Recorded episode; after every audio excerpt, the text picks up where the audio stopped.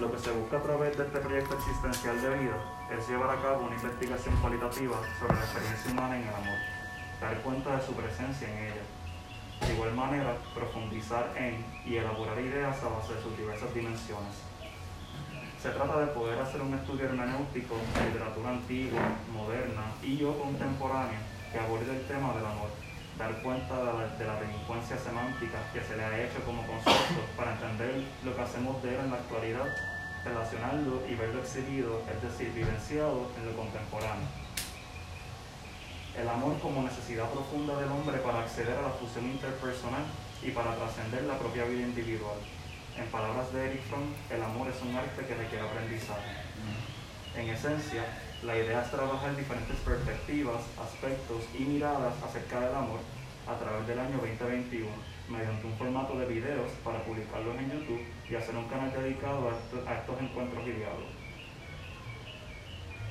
Un canal en el que cualquiera que desee formar parte de esta aventura se pueda sintonizar.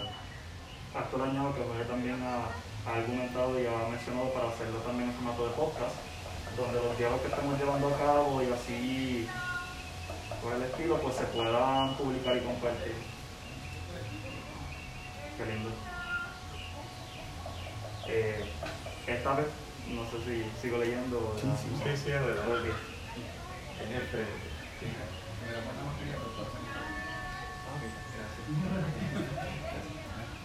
Gracias, ¿me escucharon con la mascarilla?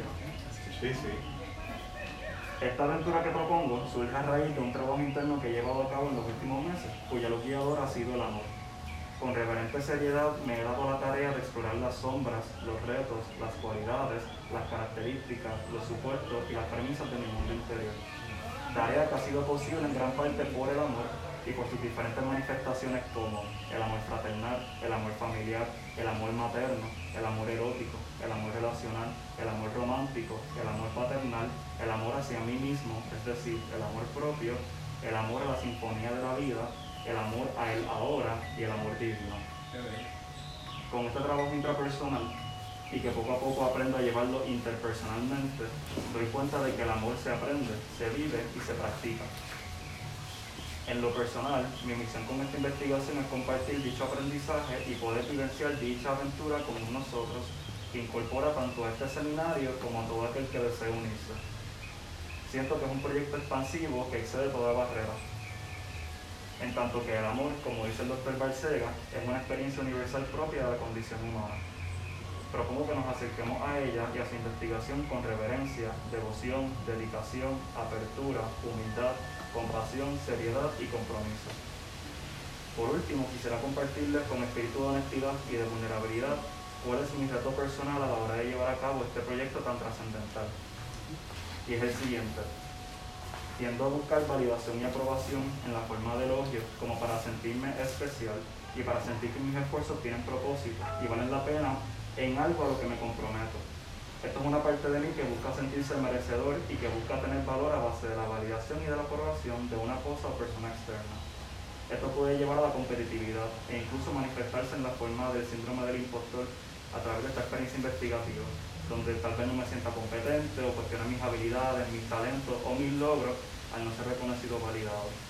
La razón por la que comparto esto es para dar cuenta de esa tendencia propia con la cual estoy trabajando y que no quisiera que incida o entorpezca este proceso hermoso que implica adentrarnos en el amor como dimensión humana y al buscar un logo para una vida en él. Comparto esto como un ejercicio de autorreconocimiento y de confianza para enriquecer nuestro vínculo grupal y fortalecer el proyecto.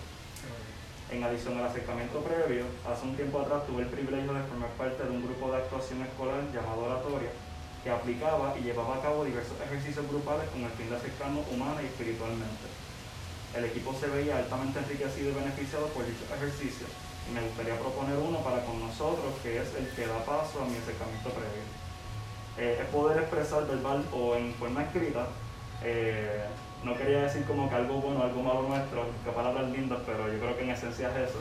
Una característica, un reto personal que ustedes quisieran compartir e igualmente una cualidad que ustedes sientan que pueden aportar al proyecto este, que vamos a estar aquí asumiendo hace como, eh, como estrategia de trabajo para la investigación. Eh, propongo reunirnos una vez al mes, preferiblemente en su última semana, de modo que a principios y a mediados se lleva a cabo la búsqueda y la lectura del material que se decida guardar en ese momento. En adición, con el fin de enriquecer nuestro conocimiento del tema, propongo que se mande material por el chat, que ya creo, que semanalmente sea estudiado en la individualidad con tal de mantenernos ejercitados en la dinámica de la lectura y de la comprensión. Eh, sí, básicamente esto es la reflexión que llevo a cabo sobre, sobre el proyecto. Eh, gracias por escucharme y, Gracias por compartir. y Gracias por compartir. eh, Me encanta cómo muestra tu vulnerabilidad. A veces en este mundo es tan difícil la gente ser vulnerable. Porque desde chiquito nos dicen, tienes que ser hombre, no puedes llorar, así que qué lindo que esa misma concepción, ¿verdad? De, de esto que es ser hombre y esto de querer competir como para destacarte en un grupo. Y no quisiera que eso interceda, ¿verdad? En compartir de nosotros. Yo tengo claro que ya, ya lo que es Jorge y Evelio pues han recorrido esto y llevan, llevan ese, ese proceso pues, pues desarrollado y, y pues hacerle honra y hacerle eh, reverencia pues hacia con eso, pues por lo menos poder expresarlo eh, a la hora de poder trabajarlo. Igual he tenido así dos, dos experiencias investigativas que, que esa dinámica en el propio grupo y con el profesor que se está llevando a cabo, pues es uno de diálogo, de escuchas, han sido unas buenas experiencias. Eso que les mencioné al final este, de, de mantenernos semanalmente leyendo, yo sé que pues ya ustedes dos lo, lo, lo llevan a cabo bastante bien, pero por lo menos nosotros, los otros integrantes de la disciplina, en la que pues, nos mantenemos activos leyendo material sobre eso en específico y, y pulido a la hora de poder, poder cuando nos reunamos, poder compartirlo sobre el tema específico que escojamos. Eh, hay mucha, mucha literatura este, sobre el amor y se puede mirar desde diferentes puntos de vista, muchos ángulos, muchas perspectivas. Eh, y pues como grupo, con nosotros poder este, dar cuenta de eso, escoger, escoger un tema eh, mensualmente por el cual podamos elaborar y, y nutrirnos de esa información y poder compartir. Entonces, también había, había, Jorge y yo habíamos hablado de si llevamos esto, ¿verdad? Y esto también a votación, si, si así les parece, la comodidad de que esto se haga como tipo canal de YouTube, ¿verdad? Yo sé que es algo eh, que, que tiene que ver con la privacidad. No, no todos nos sentimos cómodos con eso de estar de ser grabados y postearlo en una plataforma que cualquier persona que tenga acceso a ella puede ver. Igual esto pueden ser conversaciones y diálogos este, en lo privado, en la intimidad, que se comparten con todo el que nos rodea y que se comparte lo aprendido. Eh, yo sé que yo lo voy a hacer a la mejor medida que se me sea posible, este, en la universidad, en la familia, con las amistades. Espero que YouTube pues, provee esa plataforma para que muchas personas, o sea, un número grande de personas pueda apreciarlo y pueda ver lo que sigue aquí a cabo. Eh, Por mi parte, yo no lo Sí, yo no tendría problema Que- parte, ninguna. que, y de igual forma, Yo creo que no hemos alcanzado tal fama que, tendrá- que, que tengamos que cobrar a lo mejor 10 mil dólares por video. No, todavía, Sí, todavía no. Uh, Ricky, te imaginas que ojalá, ¿verdad? En un futuro, yo el algoritmo, o sea, propongo YouTube porque estaba bien expuesto a él, creo que tengo un poquito mejor entendido el algoritmo, cómo es que funciona, qué videos se caen en trending, cómo es que uno ¿Tú sabes se que llama no la- subir videos y todo? Sí, sí, subirlos, este, en esa cuestión de publicarlos, de que qué es lo que YouTube escoge, bajo qué categoría, está entertainment, está music, hay un montón de cosas que, pero son más aparte, son más para publicación y, y dar a conocer pues, el programa. Permiso de informar, ¿tú eres el que le publica los videos a...? Eh, no, a otro muchacho que ¿Por no qué? lo conoce. Hace poquito yo hice un flyer que, ¿verdad? que estamos trabajando juntos y que me envió de YouTube el acceso, dice Nueva Forma, y yo me metí a Nueva Forma, ¿verdad? Para ver lo que estaba escribiendo en el flyer. Y Nueva Forma aparece por allá abajo. Sí, Eh, realmente no lo honestamente no lo encontré. no es importante. Creo Ok. que hubiese sido medio el número 30, una cosa así. Que yo no sé si tú sabes de eso, cómo se podrá hacer de que entonces él quede como que la, que la carita de él aparezca un video para arriba. Pues mira, sí, la- para que, la, mira, para que te salga tu nombre, o sea, cuando te pones en el search bar y, y a veces hasta si eres bien famoso, el nombre mismo se completa y tú nada más le das enter y te manda directamente el nombre. Depende de la cantidad de videos que hayas publicado, los suscriptores que tengas y the amount of views. La the amount of views. Tú puedes ver a alguien que tenga dos suscriptores, pero el video que publicó tiene mil vistas. Y esas mil vistas va a hacer que YouTube pues, reconozca tu canal de tal forma que suba tu carita un poquito más. Jorge, por lo que vi, tú le das en About y en About dice que Jorge tiene en total como unas 500 o 600 vistas entre todos los videos. 500 600 vistas que ponen a Jorge A. Torres por encima de cualquier otro Jorge A. Torres que haya creado una cuenta que se llama Hay uno Jorge que A. se llama Jorge Torres el Diablo. Uno en YouTube, o sea, hay de todo. También ayuda a poner una foto. Que pone el apellido de la madre para que sepan que no es el. El diablo. También ayuda México a poner una imagen en, la, en el profile, porque Jorge no tiene imagen, sale el de Jorge. Torres, sale la, la, la del- de Jorge. Poner imagen ayuda, pero cosas incluso más técnicas a la hora de pues, la publicación y de, de esto del La video. gente no puede, la gente no puede reaccionar al video. Pues, Hay algo que yo tengo apagado que me dijo alguien, mira, este coteja porque Fui yo el que te dije. está apagado Fui yo el que algo. te dije que hay un video en específico, que creo es el del amor que mandaste, que dice comments unavailable, como que no puedes comentar. Hay algo, hay un dedo que no ha sido pulsado. El, el, autor, el autor del video es el que decide si van a comentar o no. Sucede que hay videos controversiales y la gente o el autor determina pues no que no, que no se pueda comentar e incluso que no se vean este, the amount of likes de me gusta y los no me gusta que se han publicado sobre el video. Pero eso es una cuestión este, del, del autor que es el que coge ese tipo de estilo. Ese, sí, ese es el aspecto técnico, ¿verdad? Y si les parece bien la idea. Eh, igual, Totalmente de acuerdo. considero que esto es un ambiente muy bueno, muy propenso a este, para llevar a cabo el video. Tenemos esa hermosa vista, o sea, tenemos el parquecito ahí atrás. Igual la cámara se puede poner de allá para acá y tenemos la colección aquí de, de los libritos y, y este estante está lindo. Exacto, yo bueno, poner la luz, no hace caso, así que se y, Emma, pues, como sabes más de eso, te puedes encargar de la grabación y para que se vea bien la camarita, así por el estilo. Sí, Eh, la- bueno, exacto. hay, y pues nada, pues obviamente como van a hacer cosas que se van a publicar, pues igual con la misma rigurosidad, compromiso y seriedad como más o menos lo que llevaron a cabo esta mañana. Eh, ustedes con una preparación, ¿verdad? Este, completa, sea, con el tema que se vaya a discutir ese día y, y poder elaborarlo. Eh, realmente esto me inspira quizá un poco los TED Talks, obviamente el TED Talk es diferente porque es una persona que se para y un discurso, eh, pero sí la, eh, el diálogo este, a la mesa redonda tipo banquete. También, por eso mismo que sea redondo, que todos podamos ver, que no haya un profesor o alguien solamente dando la clase, sino que sea un diálogo de todos para todos. eh, y crear como esa sensación de que la persona que está viendo el video incluso se sienta parte del diálogo que se está llevando a cabo. Eh, así por encimita eh, lo he podido compartir con ciertas personas y el feedback que he tenido ha sido uno muy muy bueno. Hay muchas personas entusiasmadas por realmente dar cuenta de este tema. Que mucho se habla, pero pocas veces pues realmente quizás se hace con la, con la seriedad, con el compromiso que, que amerita.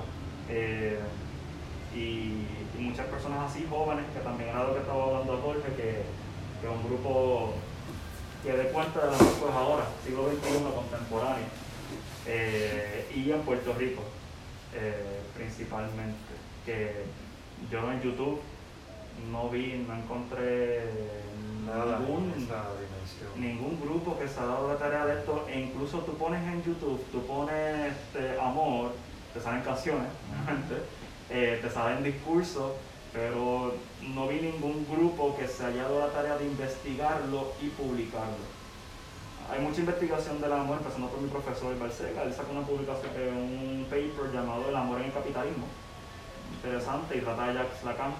Eh, o sea que de, de que se ha observado, de que se ha publicado, se ha publicado y de que se ha eh, estudiado definitivamente eh, un libro hermoso como El amor puro, este, de Platón hasta Lacan, o sea, el amor este en cada filósofo y no algo, y dar cuenta de eso, pues entonces nosotros pues llevarlo aquí a cabo, un diálogo y pues nuestra diferencia, lo que nosotros pues vamos a, como que vamos a, no, se nos va a diferenciar quizás de, de los otros foros, es que va a ser algo público, va a ser algo publicable en YouTube y va a ser un grupo.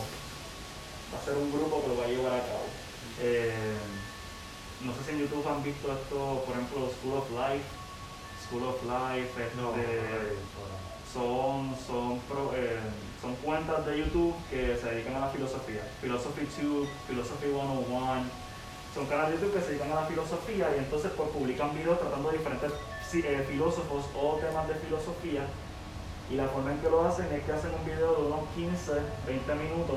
Ellos pueden, reconocen que el, el, el typical consumer is not going to watch an hour long. Una hora entera de, de filosofía, te pueden ver 5 minutos, 10 minutos, ya los 15 mucha gente se está yendo.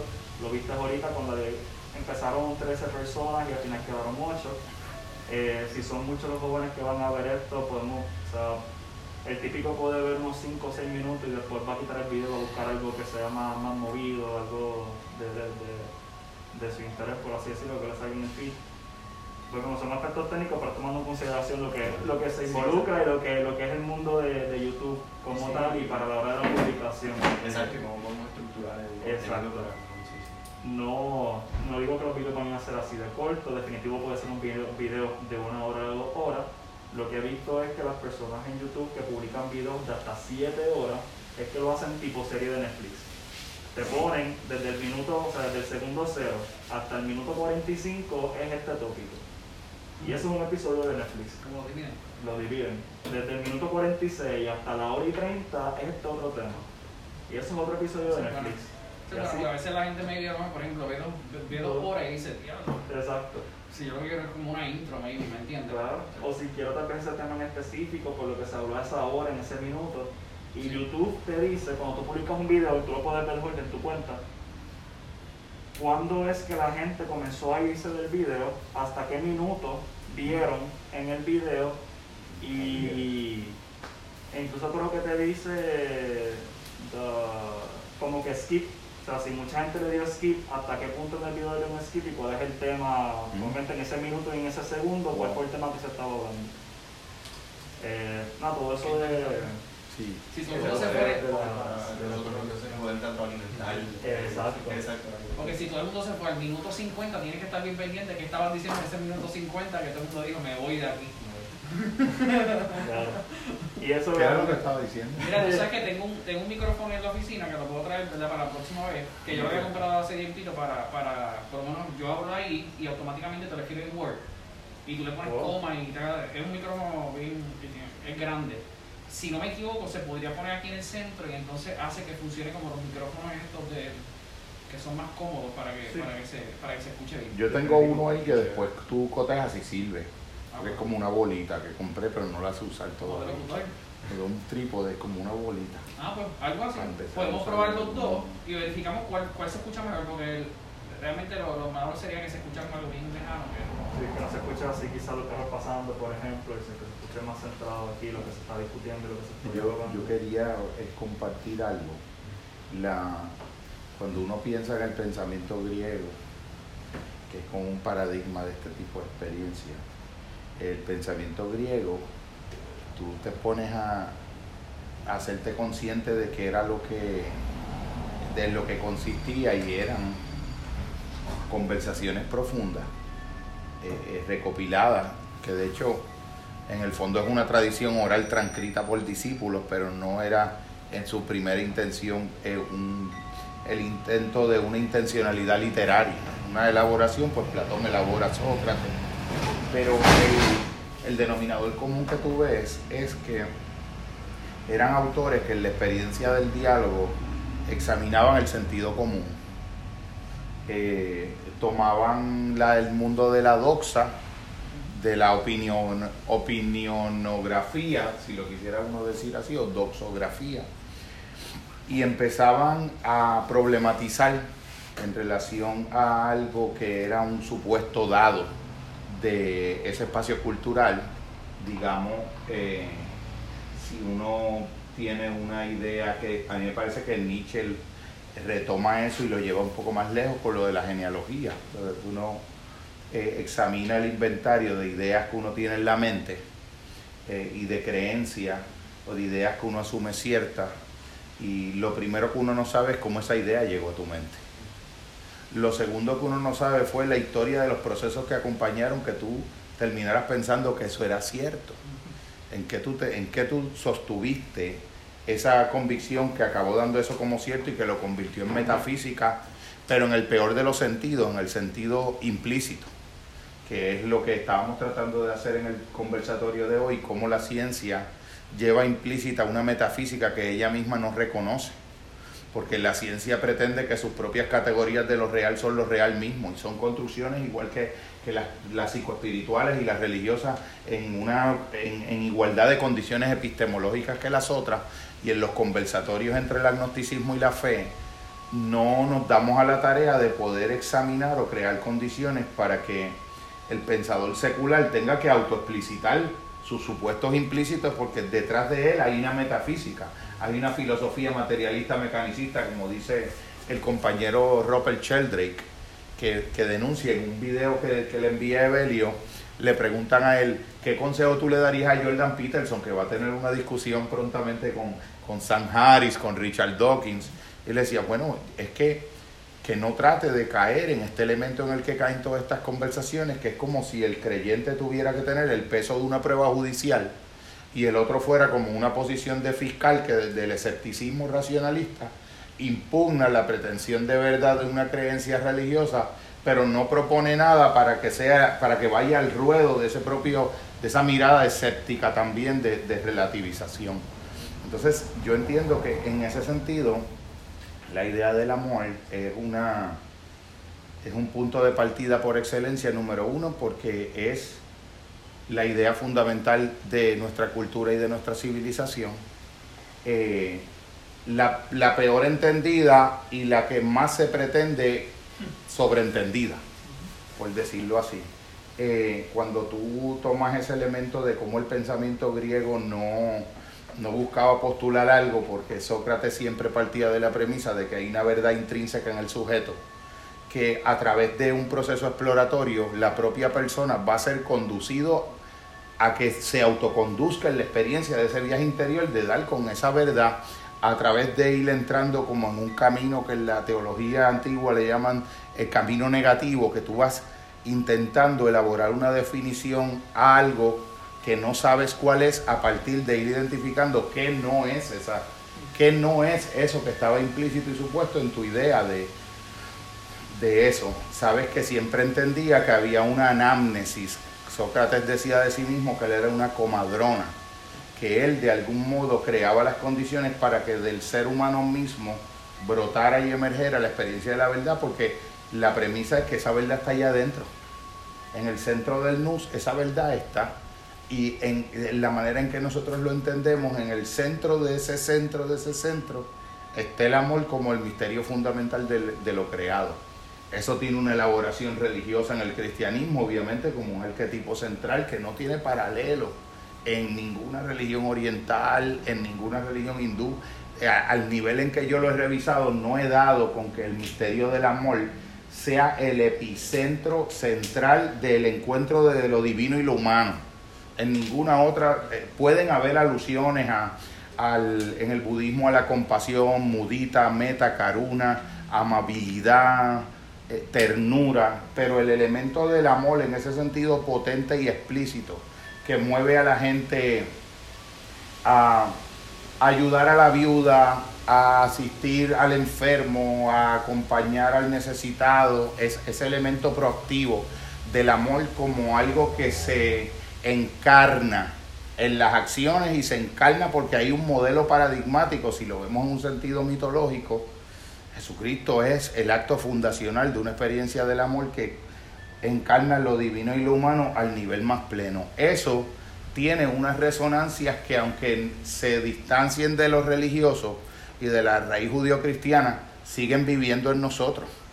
Después en el romanticismo y en el siglo XII, como lo ha estudiado Joseph Campbell, se transforma en otra cosa y en un amor cortesano, que es el precedente del amor romántico, que nos trajo a Ernita Nazario. O sea, todo eso empieza en el siglo XII. Y eso complicó el escenario, convirtió el amor en una ideología que a la misma vez se convirtió en un sistema de mercancía y de consumo. Está la autora eh, Eva Ilous, que mandé a buscar varios libros de ella, que hace una sociología de las emociones y tiene un libro incluso que mandé a buscar que dice ¿por qué el amor duele? ¿Por qué nos duele el amor? Para que lo examinemos también. El, yo mencionaba a Sócrates porque a mí me parece, y yo puse aquí Claudio Naranjo, Krishnamurti y Leo Buscaglia. Puse a Leo Buscaglia porque Leo es el primer autor del que hay noticia en el mundo americano que propuso directamente, de modo explícito, hacer un curso sobre el amor y le llaman clases de amor o amor 101 en la Universidad de, Santa eh, del Sur de California. Y los compañeros de trabajo se burlaban de él, le hacían sorna. Eh, él hace esta clase de amor porque se le suicida a un estudiante que él le había, había tenido un examen el jueves anterior y él la había evaluado con sobresaliente y le había puesto en tinta roja eh, la manera en que usted conecta los conceptos con las realidades de la vida, es una cosa extraordinaria, se nota que usted tiene un dominio de este tema. Y el día que él le iba a entregar el examen no se lo pudo entregar y ella no pudo ver su evaluación porque se había suicidado dos días antes.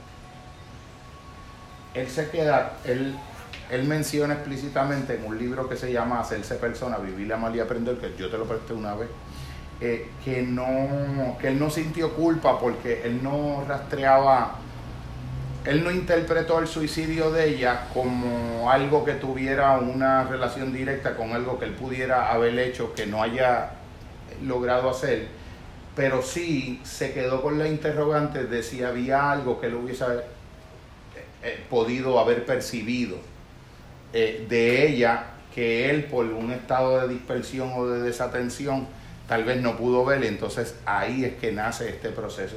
El cuento largo corto es que a él le dieron un, un, saloncito pequeño en la universidad, no dio abasto, le dieron un anfiteatrito de una facultad, no dio abasto, le dieron el teatro de la universidad, no dio abasto, y después se tuvo que ir de la universidad y quedarse como un, conferencista internacional sobre el tema del amor, que fue lo que estuvo hablando e investigando y estudiando a lo largo de toda la vida hasta el día de su muerte. Yo envío, por ejemplo, el video de David, Letterman, porque a mí me parece que tú lo ves en vivo ahí, tú lo ves encarnado, eh, toca la fibra de lo que es la experiencia del, del, amor. Proponer el amor como algo que deba ser, que, que es un objeto legítimo de estudio, pero de un estudio que es una epistemología, como lo que yo planteo en el tercer ensayo de la trilogía, este, del amor como aventura del conocimiento, pero eso, eso es como un pinino, como algo que, que rasca una superficie que se pueden abrir líneas de investigación. Tú sabes que en la parte final del ensayo hay como 10 pequeños axiomas que se proponen. Cada uno de esos axiomas pudiera ser una línea de investigación que alguien investigue, que uno no no va a tener el tiempo de cubrir todos los frentes, pues es un tema descomunalmente infinito. Para mí es mucho más que un sentimiento, es una energía, pero es mucho más que una energía. Tiene, es una manifestación de la conciencia y una, una manifestación de una dimensión en la conciencia que tiene estructura, que tiene eh, desarrollo en el tiempo, que de algún modo hay estructuras psicológicas que facilitan el que eso aumente o disminuya en uno, que, se, que, el alma de algún modo se expanda o se contraiga. En las tradiciones que muy bien ha estudiado Evelio, eh, eh, el sufismo, Gurdjieff, el, cristianismo olvidado, eh, como lo plantea Jacob Niedelman, el alma no es algo dado, es algo como que se construye a través de transformar las energías del amor, como Evelio me ha enseñado y el, lo que le llama la experiencia del Cristo interior, que es un proyecto, convertir el centro del alma de un proyecto de transformar las energías en una experiencia de amor como si fuera un proceso alquímico, como si, como si el amor fuera la piedra filosofal que se transforman todos los metales pesados en oro y el amor sería ese, esa experiencia de ese oro alquímico. Yo menciono a Krishnamurti porque Krishnamurti es un paradigma de lo que es la investigación cualitativa para mí. Krishnamurti no, es un maestro que no es inclasificable, es un filósofo y no es un filósofo, es un líder religioso y no es un líder religioso porque no plantea nada de lo que tú tengas que creer o no creer. Eh, es el modelo viviente de alguien que quiere acercarse a la realidad del modo más desnudo posible para ver qué va encontrando y cree que la herramienta por excelencia para poder lograr eso es sentarse con otro ser humano a juntos examinar hasta el fondo y la médula de la médula de las cosas. Y parte de la premisa de que cuando hay una mirada contemplativa que puede ver la estructura de los procesos de las cosas, la estructura de los procesos de lo que es en uno los miedos, la estructura de los procesos de lo que es toda la mecánica y psicodinámica del deseo, cuando la conciencia lo puede ver de un modo radicalmente profundo en toda su operatividad, se tiende a desvanecer en la propia conciencia, se tiende a transformar solo porque es como, yo lo comparo con el Wizard of Oz, con el mago de Oz, que era un enano en el fondo, pero era un enano que la, la fuerza de él radicaba en que nadie se diera cuenta que era un enano. Él estaba escondido detrás de unas cortinas y hacía unos efectos de fuego con un león y tenía un megáfono. Pero cuando a Dorothy se le ocurre mover la cortina y es un, es enano desesperado, tratando de que nadie se dé cuenta de que es un enano y ahí en la alienación que tiene el otro de la verdadera conciencia del no poder de ese poder era que radicaba el poder de él. Y yo entiendo que Krishnamurti es en ese sentido como quinta esencial para lo que nosotros vamos a estar haciendo. Es, es un proyecto que si se pudiera decir en un sentido, es un proyecto socrático krishnamurtiano, por decirlo así, de investigación.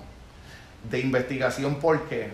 Porque la disciplina de la psicología lo menos que investiga es la facultad con la que investiga todo lo demás menos a ella misma. En ese sentido, las tradiciones contemplativas, eh, los padres del desierto de la tradición del cristianismo oriental, los hermanos budistas de la tradición Theravada, esto, esto es una experiencia del día a día de 2500, 2700 años, con una riqueza muy maravillosa que el resto de la humanidad, que es 99.9% de los seres, no están bebiendo de ese caudal ni disfrutando de esa riqueza porque porque no confían, mira qué paradoja, no confían en que la propia conciencia en estado de introspección y de contemplación pueda ser la propia estudiosa de sí misma de modo directo.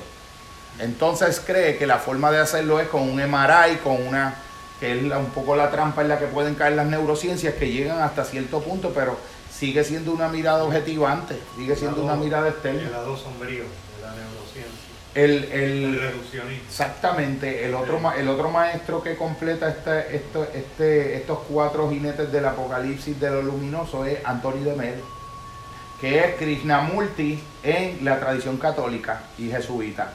Es un individuo que también es un paradigma de cómo alguien puede formar parte o tener un rol en una institución que está mancillada históricamente y que tiene una historia que es luminosa y oscura a la misma vez eh, hay personas que han llamado al catolicismo eh, santa y prostituta a la vez.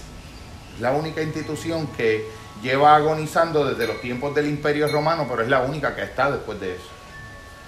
Yo soy de la idea, y eso es algo, pues, eso es sujeto a conversación y a debate, pero y no es del campo de esto, de que eso se debe a que ahí hay un misterio más grande que no lo puede explicar la sociología, ni las explicaciones marxistas, ni los elementos políticos de poder, ni lo de Teodosio, ni lo de Constantino, todo eso contextualiza.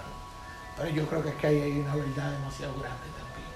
Aparte de toda esa oscuridad, ahí hay una verdad, un núcleo de verdad extremadamente luminoso que va desde, desde el misterio de la segunda persona de Trinidad hasta una canción de Nita Nazario y Natalia Jiménez que la gente se emociona. O hasta alguien que dice, cuando quiere racionalizar la idea de que mató a su mujer, la mató por lo mucho que la amaba. Hasta allá abajo llega ese, proceso de, siglos de delincuencia semántica y de deterioro de algo que nos sale a la, eh, por todas, por las bocas de todos nos sale esa palabra y no entendemos lo que es. Y no entendemos cómo, cómo poder vivir un proceso de perdón, que esa fuerza es la que lo facilita, de reconciliación, que esa fuerza es la que tiende el puente. O sea, es una palabra que ha perdido, está adornándolo todo, como el regalo empaquetado que tú explicabas hoy, ese me encantó porque volviste y lo dijiste dos veces, un regalo empaquetado que se da, que es como una mercancía, pero que no es una fuerza transformadora. Para mí el, el, el, el amor tiene propiedades curativas antibióticas, propiedades este, antiinflamatorias, eh, eh, propiedades inmunológicas, tiende puentes, produce estados de telepatía, puede salir, sacar, tenerte experiencias de, de estados alterados de la conciencia, fenómenos psicoideos, o sea, es algo extremadamente complejo y profundo.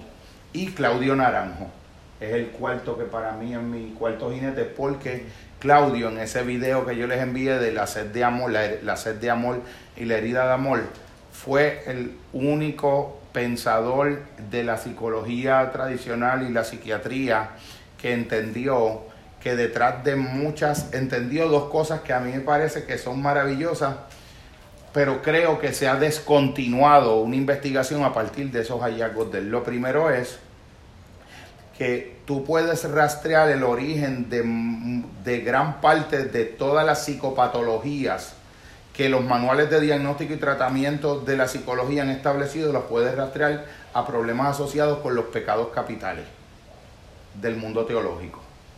Y que el, esos dos campos diagnósticos de lo humano deben encontrar un punto de convergencia porque se pueden enriquecer eh, mutuamente y tú puedes aprender sobre lo humano mucho más si tú entiendes esas, esas correlaciones.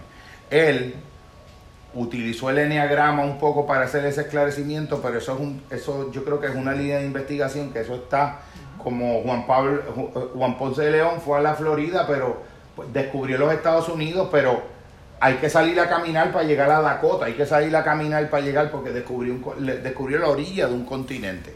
Para mí Claudio Naranjo tocó la orilla de un continente, en ese sentido. Y en el sentido también de que tú puedes hacer la idea implícita es que tú puedes realizar, él no lo dice así, pero está implícito, tú puedes realizar un diagnóstico de lo que es la estructura del alma de una persona a través de lo que ha sido la historia de amor de esa persona. Cómo el amor como fuerza ha impactado tanto por haber estado presente, por haber estado ausente, por haber estado presente de una manera distorsionada. O sea que la herida de amor él la puede rastrear como un elemento que acompaña la psicodinámica de cualquier forma de psicopatología o de cualquier forma de proceso en el alma donde el potencial no se despliega con, con, con entereza.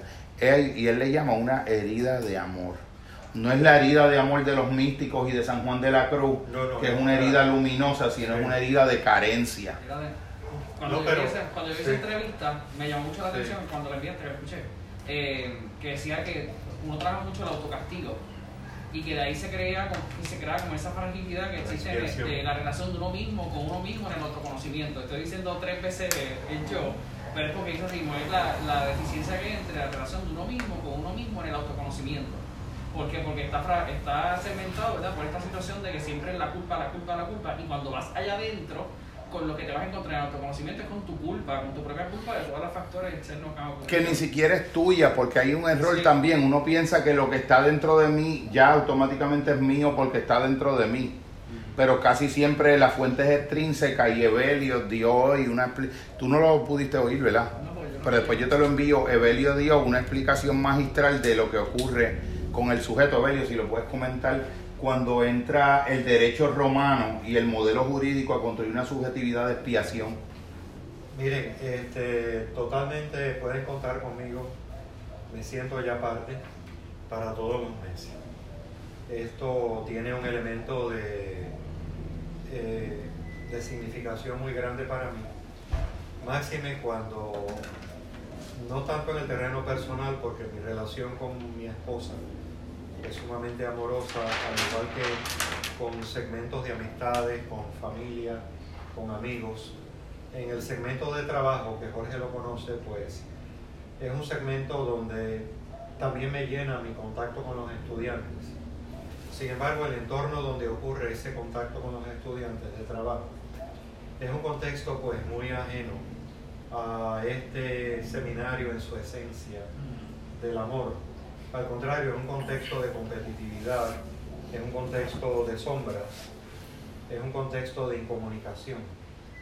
Así que es un tema para mí realmente fascinante. Ya me siento partícipe de todo el año del proceso.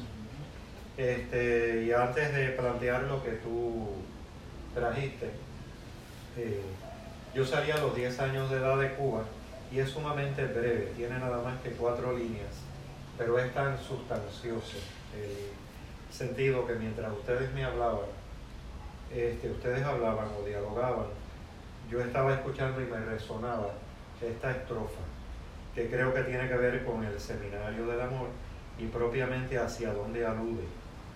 Es de eh, Dulce María Loinás. Dulce María Loinás fue una poetisa de Cuba, a veces poco reconocida en, en todos los sentidos, y es bien breve. La imagen es muy bella, yo la vi en la web, pertenece a letras, arte, poesía y literatura. Son unos pies que aparecen, que se ven en un charco, unos pies. Entonces dice, había una tristeza humilde dentro de ti, que nadie parecía notar, como un charco que refleja un hermoso cielo todo el día, pero nadie mira, pero nadie mira. Entonces, eh, como nadie lo mira, que es el seminario del amor, pues yo sí lo miro, porque estoy a favor de todo lo subversivo que sea contrario al amor. Este, y eso pues lo he vivido en mi contexto eh, laboral, lo he vivido en situaciones de la supervivencia diaria, en contextos de trabajo, en un contexto donde supuestamente eh, debe haber un proceso de diálogo, un proceso de encuentro, un proceso de armonía y de amor, y este donde supuestamente. Pero claro, como me decía un antiguo maestro Tai Chi, de Tai Chi de Argentina, eh, me decía, eh, eh, parafraseando la misma frase en el lenguaje de Argentina, en Cuba decían, si mi abuela tuviera rueda, pues sería una bicicleta. Y en Argentina pues decían, si mi abuela tuviera rueda, pues sería un camión. Entonces, este, en ese sentido entonces, complementando lo que trajo Jorge, creo que hemos, el amor es lo que nos lleva realmente a nuestra identidad más profunda, el amor. Eh, pero eh, como no tenemos, tenemos eh, grandes instancias en que hemos estado allí, hemos estado. No les quepa la menor duda de que hemos estado. Sin embargo, como no es un tema recurrente, no es un tema que se toca por estos lares de vida, o no es un tema, vamos a decir, muy concienciado, eh, hemos identificado, para seguir con el planteamiento que me trajo Jorge, hemos tenido unas identidades a través de nuestro devenir y esas identidades que hemos creído que somos, eso que permanece en el tiempo, que supuestamente permanece en el tiempo, que está en íntima relación con el amor porque tiene que ver con la transformación de las energías.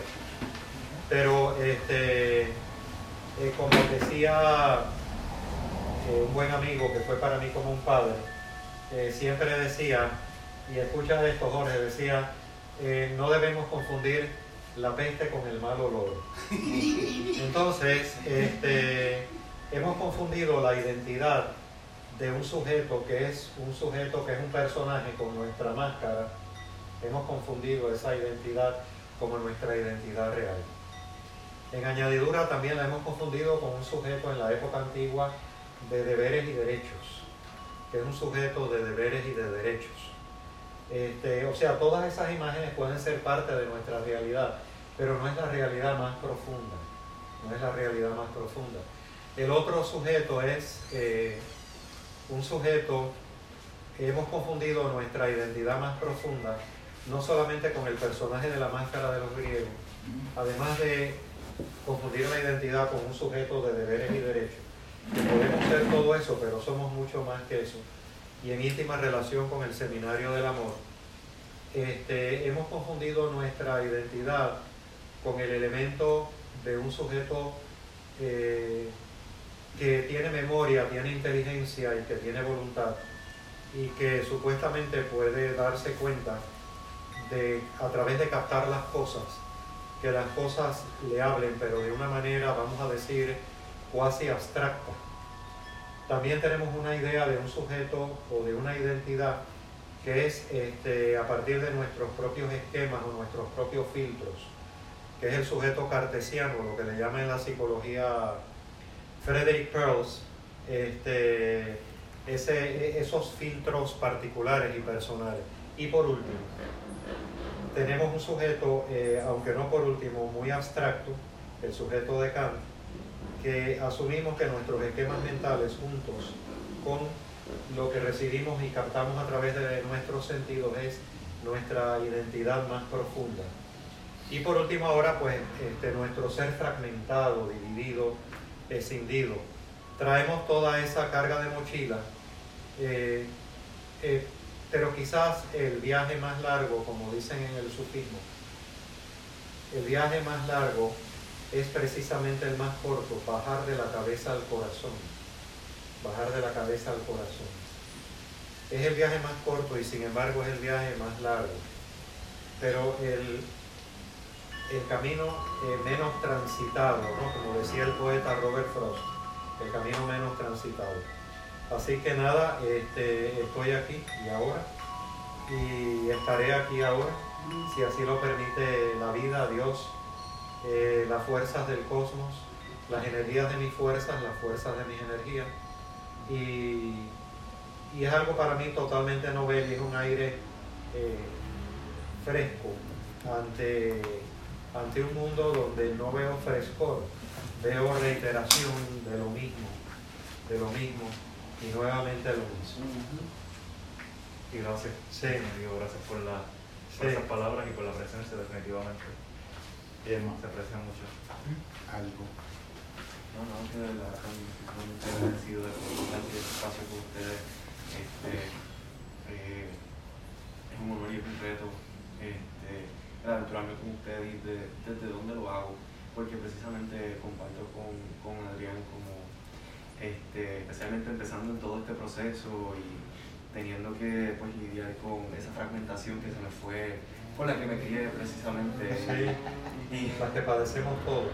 Exacto, y este, los medios de comunicación entonces incentivan en todo momento y, y pues esto en parte tengo que tengo que, tengo que arrancármelo como si fuese parte de mi brazo, no puedo Y pues entonces como eh, pues, ante ese reto este, tengo que reconocer que también eh, al, al, tomar la decisión de formar parte de este espacio, pues eh, tengo que liberarme de las trampas de que precisamente no nutra lo que este, mi ser que busca la validación externa a partir de, bueno, eh, una crianza que me condujo a, sentir algo similar al sentirme como un impostor y entonces por, por, otro lado esa validación no, no surgía de mí.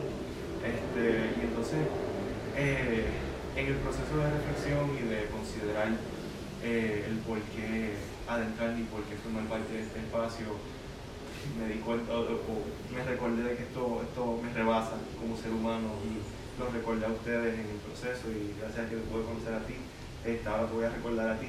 Y entonces siento que este más allá de. el otro compañero. ¿Mm? el otro compañero. Pues. Pues sí, esto es un verdadero compromiso y es un placer. En realidad no tengo mucho más allá que, que decir. Que, pues gracias, gracias por compartir. Muy bien,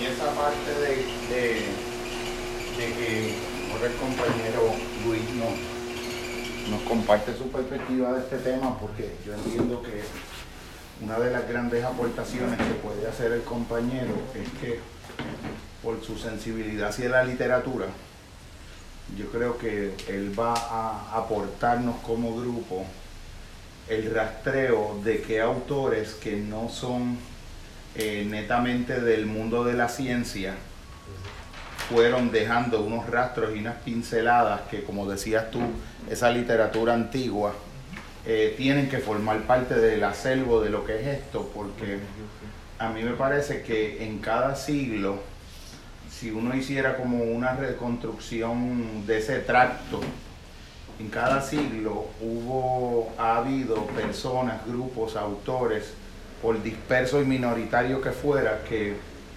desde un trabajo con la escultura, desde un trabajo directo con la poesía, desde un trabajo directo con, con el quehacer literario, desde un trabajo directo con, la novelística, en el caso de Dostoyevsky en el siglo XIX, eh, desde un trabajo directo con con la poesía como una propuesta de totalidad, como el caso de Whitman y de Pessoa, yo creo que son las áreas que son el, Ven, hermano, son las áreas. Estoy hablando de ti antes de que llegue. Gracias. gracias por recibirme y por disculpar la tardanza. Seguro, hermano. También, Sí, que. Luis, él es Mario, él es Emma. Hola, ¿qué tal? ¿Cómo estás? Evelio, ¿Cómo estás? ¿Bien? Adrián. Gracias. Eh, yo les estaba compartiendo. Hem- he- hemos ido haciendo un abrazo para tu papá. Hemos ido eh, el- hemos ido haciendo como una pequeña ronda. de las- yo, la, yo la estoy grabando, o sea que como quiera la parte que tú no escuchaste para beneficio, yo te la paso y después tú la escuchas. Lo que a mi juicio es la la idiosincrasia y el punto de partida de cada uno de nosotros y lo que es esa aportación característica. Y yo les estaba diciendo cuando me alegré que vi tu guagua pasar, que a mí me parecía que una de las aportaciones grandes que implica tu compromiso con nosotros y que estés acá compartiendo esto es que tu sensibilidad hacia lo literario es algo tan respetuoso, tan serio, tan profundo, tan sacramental que incluso a mí me edifica eh, ver esa, esa cualidad en ti en, en- en todos los, los momentos cruciales de la historia donde este asunto de lo que es la, el hilo de continuidad del amor se ha discontinuado. Siempre ha habido autores que consagradamente han apostado a la continuidad de ese relevo y a que esa llama no se pierda. En un momento dado, cuando lo podía estar perdiendo eh, la filosofía porque estaba desencadenada en el positivismo, estaba Dostoyevsky sacando la cara por eso. Cuando en Estados Unidos estaban los procesos industriales tragándose el mundo, estaba Whitman, estaba Henry David Thoreau, estaba Ralph Waldo Emerson, eh, estaba José Martí en Cuba cuando estaban los abusos coloniales, que son gestas de amor porque el, el- para mí tú... eh, tú vas a ser una figura clave en poder compartirnos esa mirada que tú das de cómo el misterio de lo literario a veces salva lo mejor de lo humano y en momentos donde en otras áreas de los saberes supuestamente canónicos, supuestamente instituidos, se pierde del horizonte estos temas, estos temas que hicieron que todos los compañeros, sin excepción de Leonardo Buscaglia, cuando él propuso hacer una clase que se llamaba Seminario Amor, todo el mundo se burló de él y él entendía que era una urgencia y que era uno de los temas eh, más descuidados por la ciencia, por las humanidades y que era un eje motor de lo mejor de lo humano y que merecía eh, ser prestigiado y honrado al grado de todo lo monumental, lo abismal que es esa experiencia del amor. Adrián leyó un pequeño, este, una redacción que había hecho porque Adrián fue el que nos invitó a participar de esto y yo dije, olvídate porque es, un tema que a mí me toca demasiado de cerca y yo entiendo que todos los que estamos aquí somos convocados por esto. Yo mencioné cuatro autores que me parecía que eran importantes y expliqué por qué, que eran Claudio Naranjo, Jiddu Krishnamurti, Antonio de Melo y mencioné también a Leonardo Buscaglia y expliqué por qué el tema del amor es relevante a eso. Algo que no había dicho ahorita, que me parece que también lo tengo dentro del estado visionario de esto, es que también yo creo que de esto puedes, puede surgir un caudal de ideas que operativamente son un abordaje terapéutico, un modelo terapéutico basado en la, en, en la, en la transformación de las energías del amor, como se mencionan en las tradiciones esotéricas. Yo creo que el amor es un factor terapéutico, un factor que sana, es, un factor antibiótico, es un factor inmunológico, es, una, es un sistema de conocimiento que te permite ver cosas en las cosas que otras miradas no te las permiten. Evelio nos compartió también elementos de lo que fue el conversatorio de hoy y pues él por su nos compartió un verso de Dulce María Loinás, una poeta cubana que está describiendo como en un charco hay algo maravilloso que está sucediendo en el reflejo, pero como nadie mira, pues eso pasa desapercibido y entendemos que el amor es esa, esa cosa luminosa que está reflejada en ese charco y nadie la mira. Eh, compañero Emma, que hay algo que tú no mencionaste que yo creo que puede ser importante también, como tú en tu construcción de un joven puertorriqueño viviste con un imaginario de que la realización de tu vida iba a depender de que tú te fueras de Puerto Rico. y cómo tú fuiste descubriendo que en realidad, como decía nuestro amado maestro Esteban Tolinchi, todo lugar es el centro del mundo y si tú estás en el centro de ti mismo, tú estás en el centro del mundo y desde el centro del mundo tú puedes hacer la aportación que te corresponda. Y si tú permaneces en ese centro, da lo mismo que sea en París o en Yauco. Él decía Yauco porque él era de Yauco, adorable. Era un hombre que era gago, que filosofaba gagueando, decía cosas, pero que uno lloraba. Tuvo seis meses hablándonos de las elegías de Duino, de Reina María Rilke de los sonetos Orfeo. Y entonces de momento alcanzaba estas iluminaciones y de momento gagueaba, de momento se le iba a la gaguera, porque hay un dato que no sé si te lo había dicho. Él quedó mudo cuando presenció que su padre mató a su madre. Lo vio de niño y no pudo hablar por años. Esteban Tolinki, uno de los mejores catedráticos que ha habido en la historia de, de la filosofía. Pero conocía ese detalle del este, no, el poema bien breve, pero como que me hace sentido tanto, era lo que me resonaba. Mientras hablaba Adrián, mientras hablaba Jorge, mientras hablaba Mario, eh, mientras hablaba Adrián, dice de Dulce María Loinaz de Cuba. Había una tristeza humilde dentro de mí que nadie parecía notar, como un charco que refleja un hermoso cielo todo el día, pero nadie mira. ¿Cómo se llama Dulce María qué? Dulce María Loinaz. Loinaz con Y, de Z al final, sí. Poeta cubano. Sí. El apellido es lo que me faltaba. Loinaz. María Loinaz. Otro elemento, eh, Luis, que yo mencioné también era que a mí me parecía que eh, Jiddu Krishnamurti era un paradigma para nosotros porque él, él le devuelve, al sentarse a conversar los seres humanos en comunidad, él le devuelve una dignidad epistemológica que eso se había perdido. Él entiende que en este acto de nosotros volver sobre algo que está supuestamente sobreentendido y que nosotros como, tal por sobreentendido vivimos creyendo que lo sabemos, volver a eso dándonos cuenta que en realidad no sabemos nada de lo que suponemos saberlo todo, vamos a redescubrir conocimientos nuevos y vamos a descubrir nuevas verdades, pero a partir de esa mirada virginal que se acerca en un estado que en la fenomenología le llaman la epoge, es una suspensión radical del juicio. Es liberarse de todo lo anterior para volver a mirar lo que uno ha creído que conoce, a ver si hay algo milagroso que vuelve y surge. Nada, algo que nos quieras compartir en términos de lo del grupo. Y... Afortunado de estar aquí con ustedes y eh, pienso que, que, estamos donde debemos estar. Eh,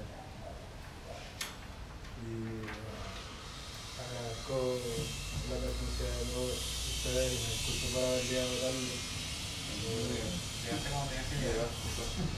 Eh, eh, estoy aquí con ustedes quiero que se extienda un poco si es posible para poder seguir compartiendo con ustedes, sé que ya llevan un tiempo. Eh, eso quiero decir. Adrián, algo que quieras este, compartirle en términos de las ideas que tú tienes, porque yo por, por el lado mío, aparte de que creo que de aquí puede salir, de este acervo puede salir un, un modelo terapéutico, un abordaje terapéutico. Yo tengo el sueño de que los que estamos aquí convocados eh, podamos pedir una licenciatura de, un, de una licencia TED y traigamos a Puerto Rico el tema del amor y lo conversemos como en un simposio filosófico y un banquete. Eso es como algo que, que como que algo me dice que eso va a pasar. Yo creo, fíjate, y antes de Adrián, eh, antes de eh, hubo, y, que fue un coloquio entre Adrián y Manuel, y en parte también Mario, el elemento de cómo eh, teniendo una especie de retroalimentación del YouTube, eh, podemos ver el proceso de tiempo o de espacio en que las personas están pendientes o no están pendientes, pero creo que un elemento, yo creo que más que esa mirada, un elemento de lo novel que está ocurriendo aquí ahora, un elemento de lo diferente, y no por ser diferente, sino porque es novel, que no es reiterativo, pudiera contribuir sin dejar de operar un sentido didáctico de creatividad, podría, podría ser significativo de manera más relevante que precisamente ver qué es aquello que puede estar motivando o no motivando dentro del tema. Yo creo que la naturaleza misma del tema, eh, creo que hay mucha necesidad de un diálogo reposado, de experimentar otro sentido del tiempo. Como estamos experimentando hoy en día el tiempo, lo estamos experimentando en el sentido de que time is money, Mm. o lo estamos experimentando en función de una especie de, de diversidad en la atención, donde no podemos tener una secuencia, vamos a decir, casi, casi, no casi, sino imbuida de gran belleza en relación a poder regodearnos en términos de una misma cosa. Creo que en la medida también en que ofertemos ese aspecto, Definitivamente este va a ser significativo, sí. Claro, y, y dejar la esencia misma de los videos, ¿verdad? En que se pueda disfrutar a manera completa, aunque sea un tiempo que la persona eh, que viva ajetreada, un high pace Sí. life, diga son mucho, o no tengo tanto tiempo como para ver un video que trate el amor, o sea, por una hora y media, dos horas, eh, salvaguardar esa esencia y si el diálogo un día nos toma unas cuatro horas, que nos vayamos en un viaje creativo y que estemos dándole cabeza y, y compartirse a tal, se graba y se publica de tal forma. eh, porque sí, estoy completamente de acuerdo en que no, no hay por qué sacrificar ¿verdad? ese mensaje o la esencia misma de lo que se está compartiendo simplemente por amoldarnos o acomodarnos a, al ajetreo o a la prisa que pueda tener ¿verdad? Este, una persona que esté dando y que precisamente busca el tema del amor. Es más, si una persona busca el tema del amor, yo espero que tenga en mente que se va a encontrar con un diálogo eh, bastante eh, extenso y que profundice como con la seriedad, el compromiso y la devoción que, que amerita con la humildad también y si lo apresuramos le quitamos, le quitamos ese valor y le quitamos definitivamente la, Sí. el... No quita que puedan haber unos elementos, vamos a decir, de carácter didáctico en el modo de la enseñanza, pero este, no necesariamente amoldarnos al elemento, pienso yo, de que haya por YouTube. Pues mira, este, esto es lo que más llama la atención conforme a la retroalimentación que estamos teniendo de YouTube. Quizás el, el propio elemento novel de algo alterno y diferente. eh, algo alterno y diferente por ser original pueda atraer más la atención que las propias previsiones con respecto a, a el elemento de YouTube, ¿no? que las propias previsiones de retroalimentación de cuál es el espectador que tenemos en YouTube. ¿no? Sí. Nosotros somos Y por excelencia no utilitarios. Nosotros no estamos haciendo esto para obtener nada. Esto no es un medio para ningún fin que no sea. Nosotros estamos recuperando el valor en sí mismo de las cosas. Nosotros estamos haciendo esto para hacerlo. Para hacerlo. Porque el hacer lo mismo Sí. es su devenir, el hacer lo mismo es su efecto, el hacer lo mismo es su causa, el hacer lo mismo es su tiempo y su eternidad también. Somos lentos. Somos unos lentos que nos sentimos orgullosos de nuestra lentitud y la celebramos en un mundo acelerado. Fíjate, hasta he pensado que ese mito del eterno retorno, que también expresado está en Nietzsche, ese mito del eterno retorno, donde en términos, vamos a decir, humanos, sociales, eh, políticos, culturales, se traduce como estar inmerso dentro de un círculo vicioso donde no podemos romper ese esquema y no hayamos cómo romperlo. Este, quizás lo que lo puede romper es precisamente el amor. Este, eh, en, otra, en otras palabras, el elemento de carácter novel, lo cual no significa que no tengamos algunas consideraciones de naturaleza, vamos a decir, didáctica, Claro, claro. en el modo de abordar, en el modo de presentación. A mí lo que más se me, a lo que más se me Sí. parece este momento Sí, y este, este año de aventura que nosotros vamos a tener es a las conversaciones legendarias que tenían, sostenían Macedonio Fernández y Jorge Luis Borges, donde Jorge Luis Borges les decía, esto es algo tan y tan fascinante. Él le proponía, vamos a suicidarnos para poder seguir conversando toda una eternidad de esto, porque yo no me quiero levantar de este café, yo no me quiero levantar de esta... Es esa, esa recuperación de, la- de traer la eternidad.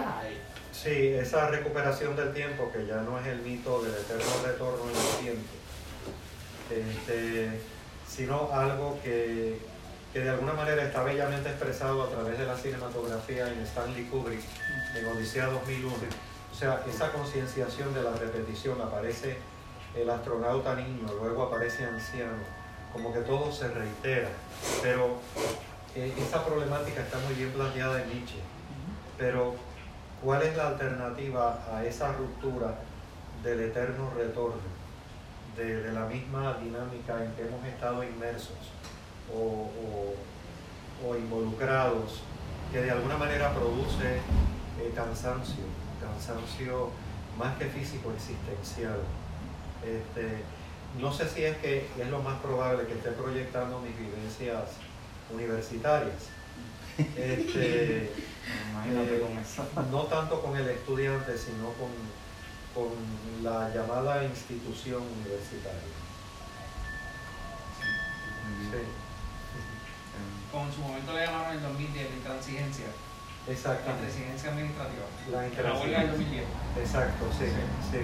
La intransigencia administrativa. mi padre, mi padre era profesor de la universidad y él renunció Sí. en el 2010 con un megáfono y con unas cartas tirando, era bastante revolucionario. Y él dijo que en los momentos más oscuros de su vida en, en la dictadura de Chile, cuando él era estudiante en Chile, porque era chileno, eh, no había visto tanta intransigencia bajo una dictadura de Pinochet. Eh, y aquí obviamente lo pasan Sí, las sí. Fuerzas Armadas. Sí. Yo creo que de ahí, desde ese momento, yo creo que quedó como un resentimiento de- dentro de los catedráticos de la universidad. Sí, sí. En ese momento que un- un- como nos, nos desligamos, bueno, digo no, pero No, se no, no, desligaron sí, de, de la no, no, institución de la Universidad de Puerto Rico, de la. NAMATRA y de ese sentimiento que había de protección de una institución que te abrazaba cuando tú tenías un ideal diferente de es la universidad, tu universo de pensamiento.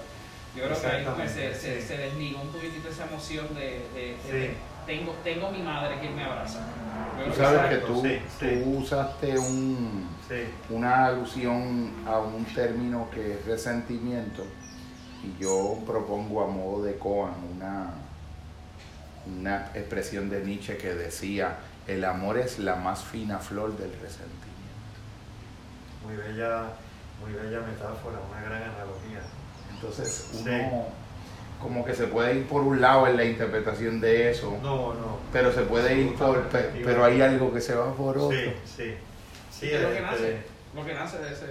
Sí, o sea, desde esa perspectiva no es solamente Nietzsche, y seguimos hablando con la metáfora, para mí es Nietzsche, desde esa perspectiva. Definitivamente, definitivamente, porque hay quien Sí. pudiera verlo, esta frase se Sí. pudiera leer como si fuera una, una racionalización o un derivado, un encubrimiento de la putrefacción de un origen de resentimiento, pero se pudiera también ver como una transformación alquímica del resentimiento, Sí, como sí. un eje motor del Sí. que puede salir algo verdaderamente bello.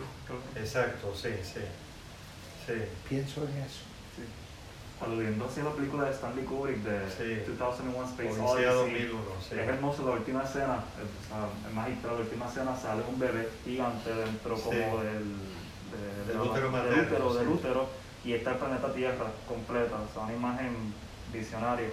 Eh, Y él así hablaba Zaratustra. y así hablaba Zaratustra.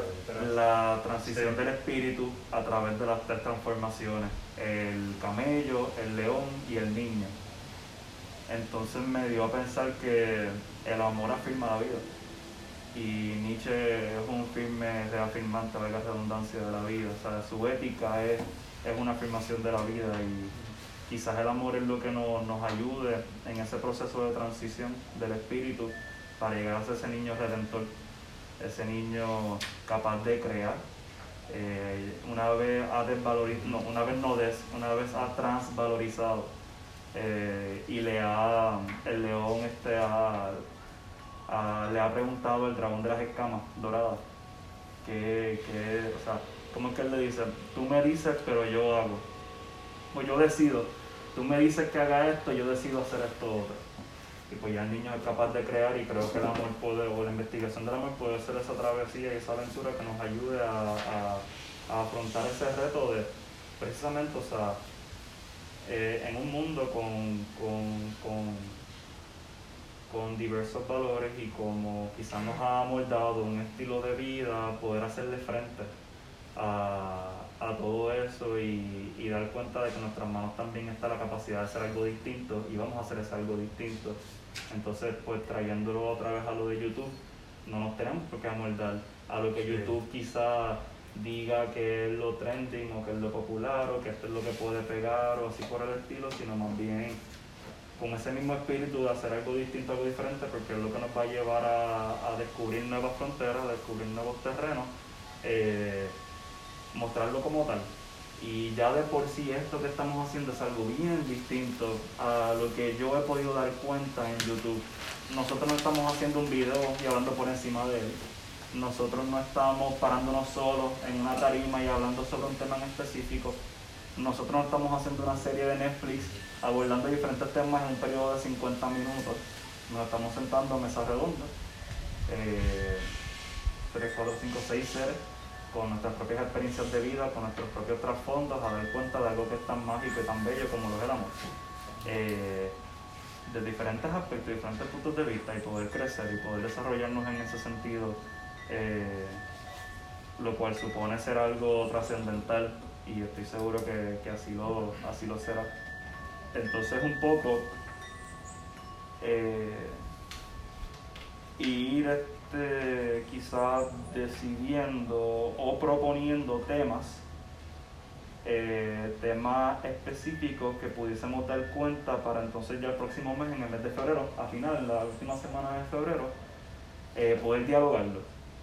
Entonces durante el mes de febrero prepararnos y lo que sobra ahora de enero, durante el mes de febrero prepararnos a base de un Claudio Naranjo, un Anthony de Melo, un Krishnamurti eh, o los propios este, autores que cada cual tengamos contacto con, eh, que aborden ese tema y para poder reunirnos otra vez a mesa redonda y, y exponer, compartir lo, lo aprendido, este, dialogar. Realmente me estoy basando mucho en, en la dinámica de ahorita. O sea, yo creo que ustedes dos lo han hecho magistralmente. O sea, en vez de Facebook Live sería algo grabado, sería algo Sí, publicado sí. en YouTube, pero hay algo en esa dinámica que yo no veo en otras dinámicas, que es que hay una preparación de parte de ustedes, que ustedes se sientan juntos a dialogar.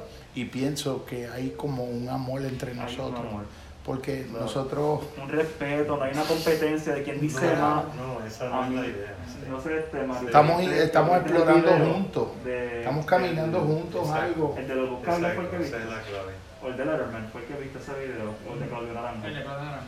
El video de Letterman, no sé si lo llegaron a ver, se dieron cuenta que el, el que lo estaba entrevistando, No, como había Letterman.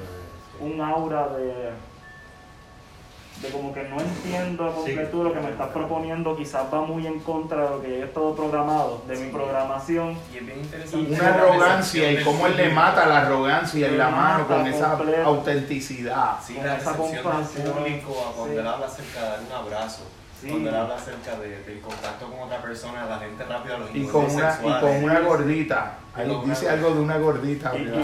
y- y qué belleza ver esa desprogramación ahí mismo en acción en un grupo de personas. Entonces, ustedes lo hacen distinto, ¿ves? Porque no Hay eso, no, no hay eso de que te tengo que convencer, no hay eso de que te tengo que, que cambiar tu punto de vista, porque ustedes Pues mismos lo que pasa es que yo, yo a. Belio lo amo, lo honro, para mí es un maestro de mí. Y también No hay eso, Claro. no hay mí eso. Todo es un, No hay es eso. dar y recibir. Claro. Todo es un dar y recibir.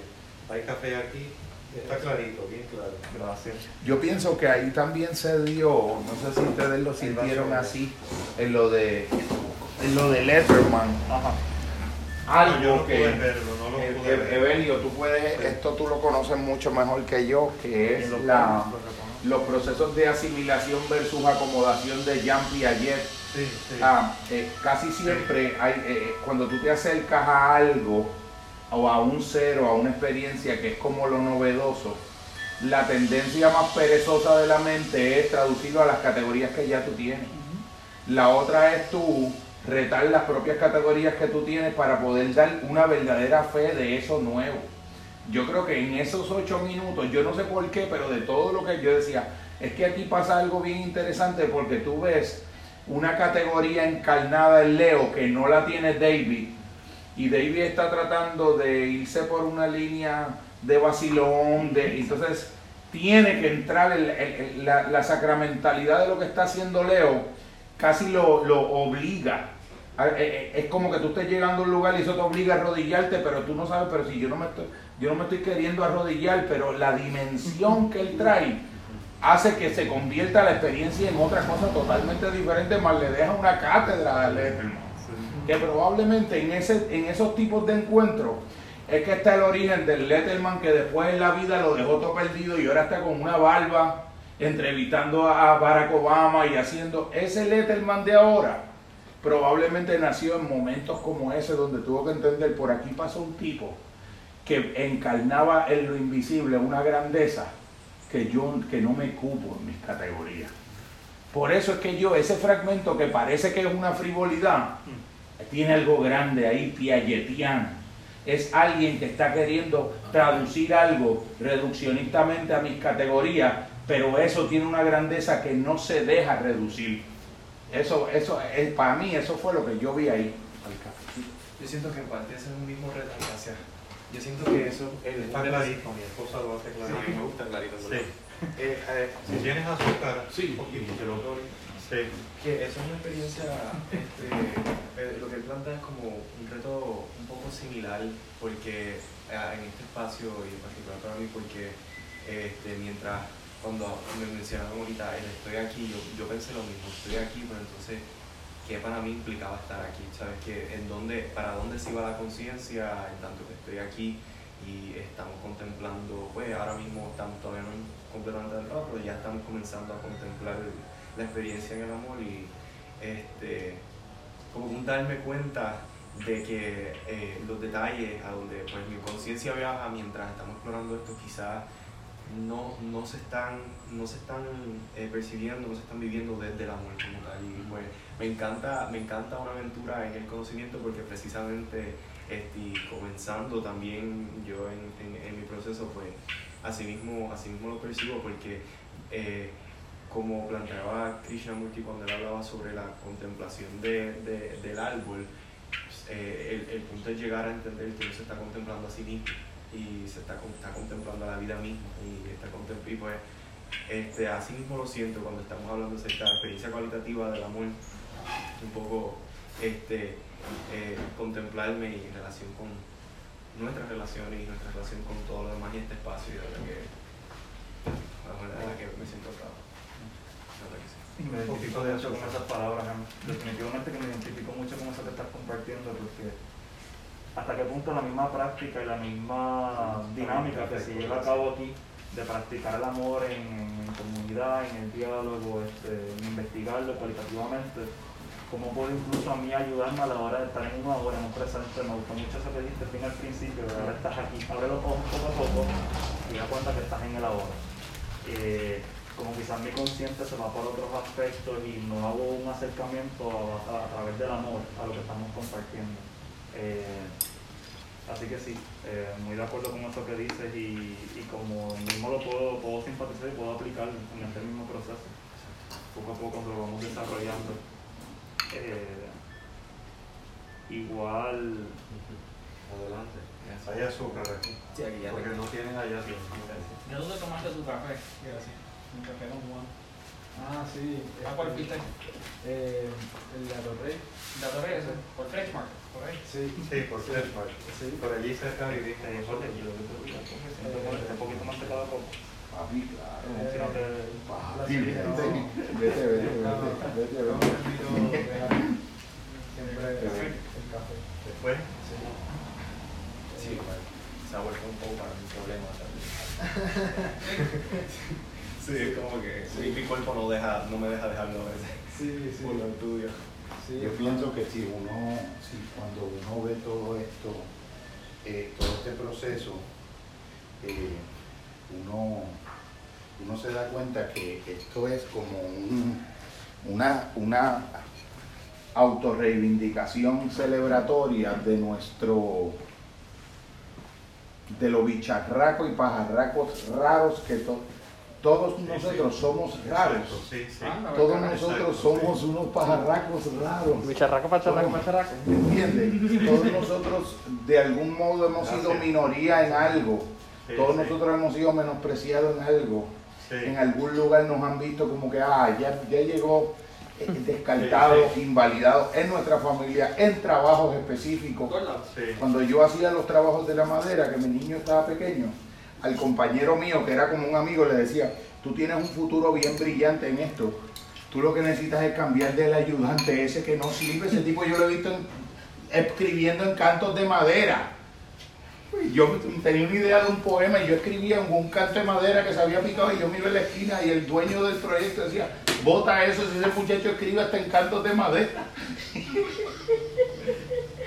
Cuando uno viene ya de esa historia, uno se da cuenta que nosotros nos merecemos construir nuestros propios cenáculos y nuestros propios espacios para celebrar nuestra diferencia, nuestra lentitud, porque nosotros hemos vivido en una sociedad que nos ha dictado ella, si nos podemos sentir normales o anormales, funcionales o disfuncionales, algo tan sencillo como tomar las decisiones anti, antieconómicas y anticapitalistas que tú estás tomando por lo que estás estudiando, que es como si tú estuvieras decidiendo decididamente para autojoderte y tú sabes que no. Porque para todo el mundo tú eres un pendejo igual que el que fui yo a los 18, 19, 20 años. Que, el, que una persona con 3.600 en el college no podía irse que a estudiar filosofía. ¿Qué carajo te está pasando? Tú tienes un daño por dentro, tú, tú estás desperdiciando tu talento.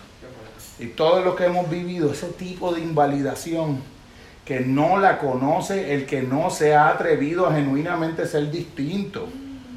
Evelio es un raro para los cubanos de derecha, es un pendejo para los de izquierda. O sea, es la misma todo. A ti te pasa en lo tuyo también, a Mario le pasa también.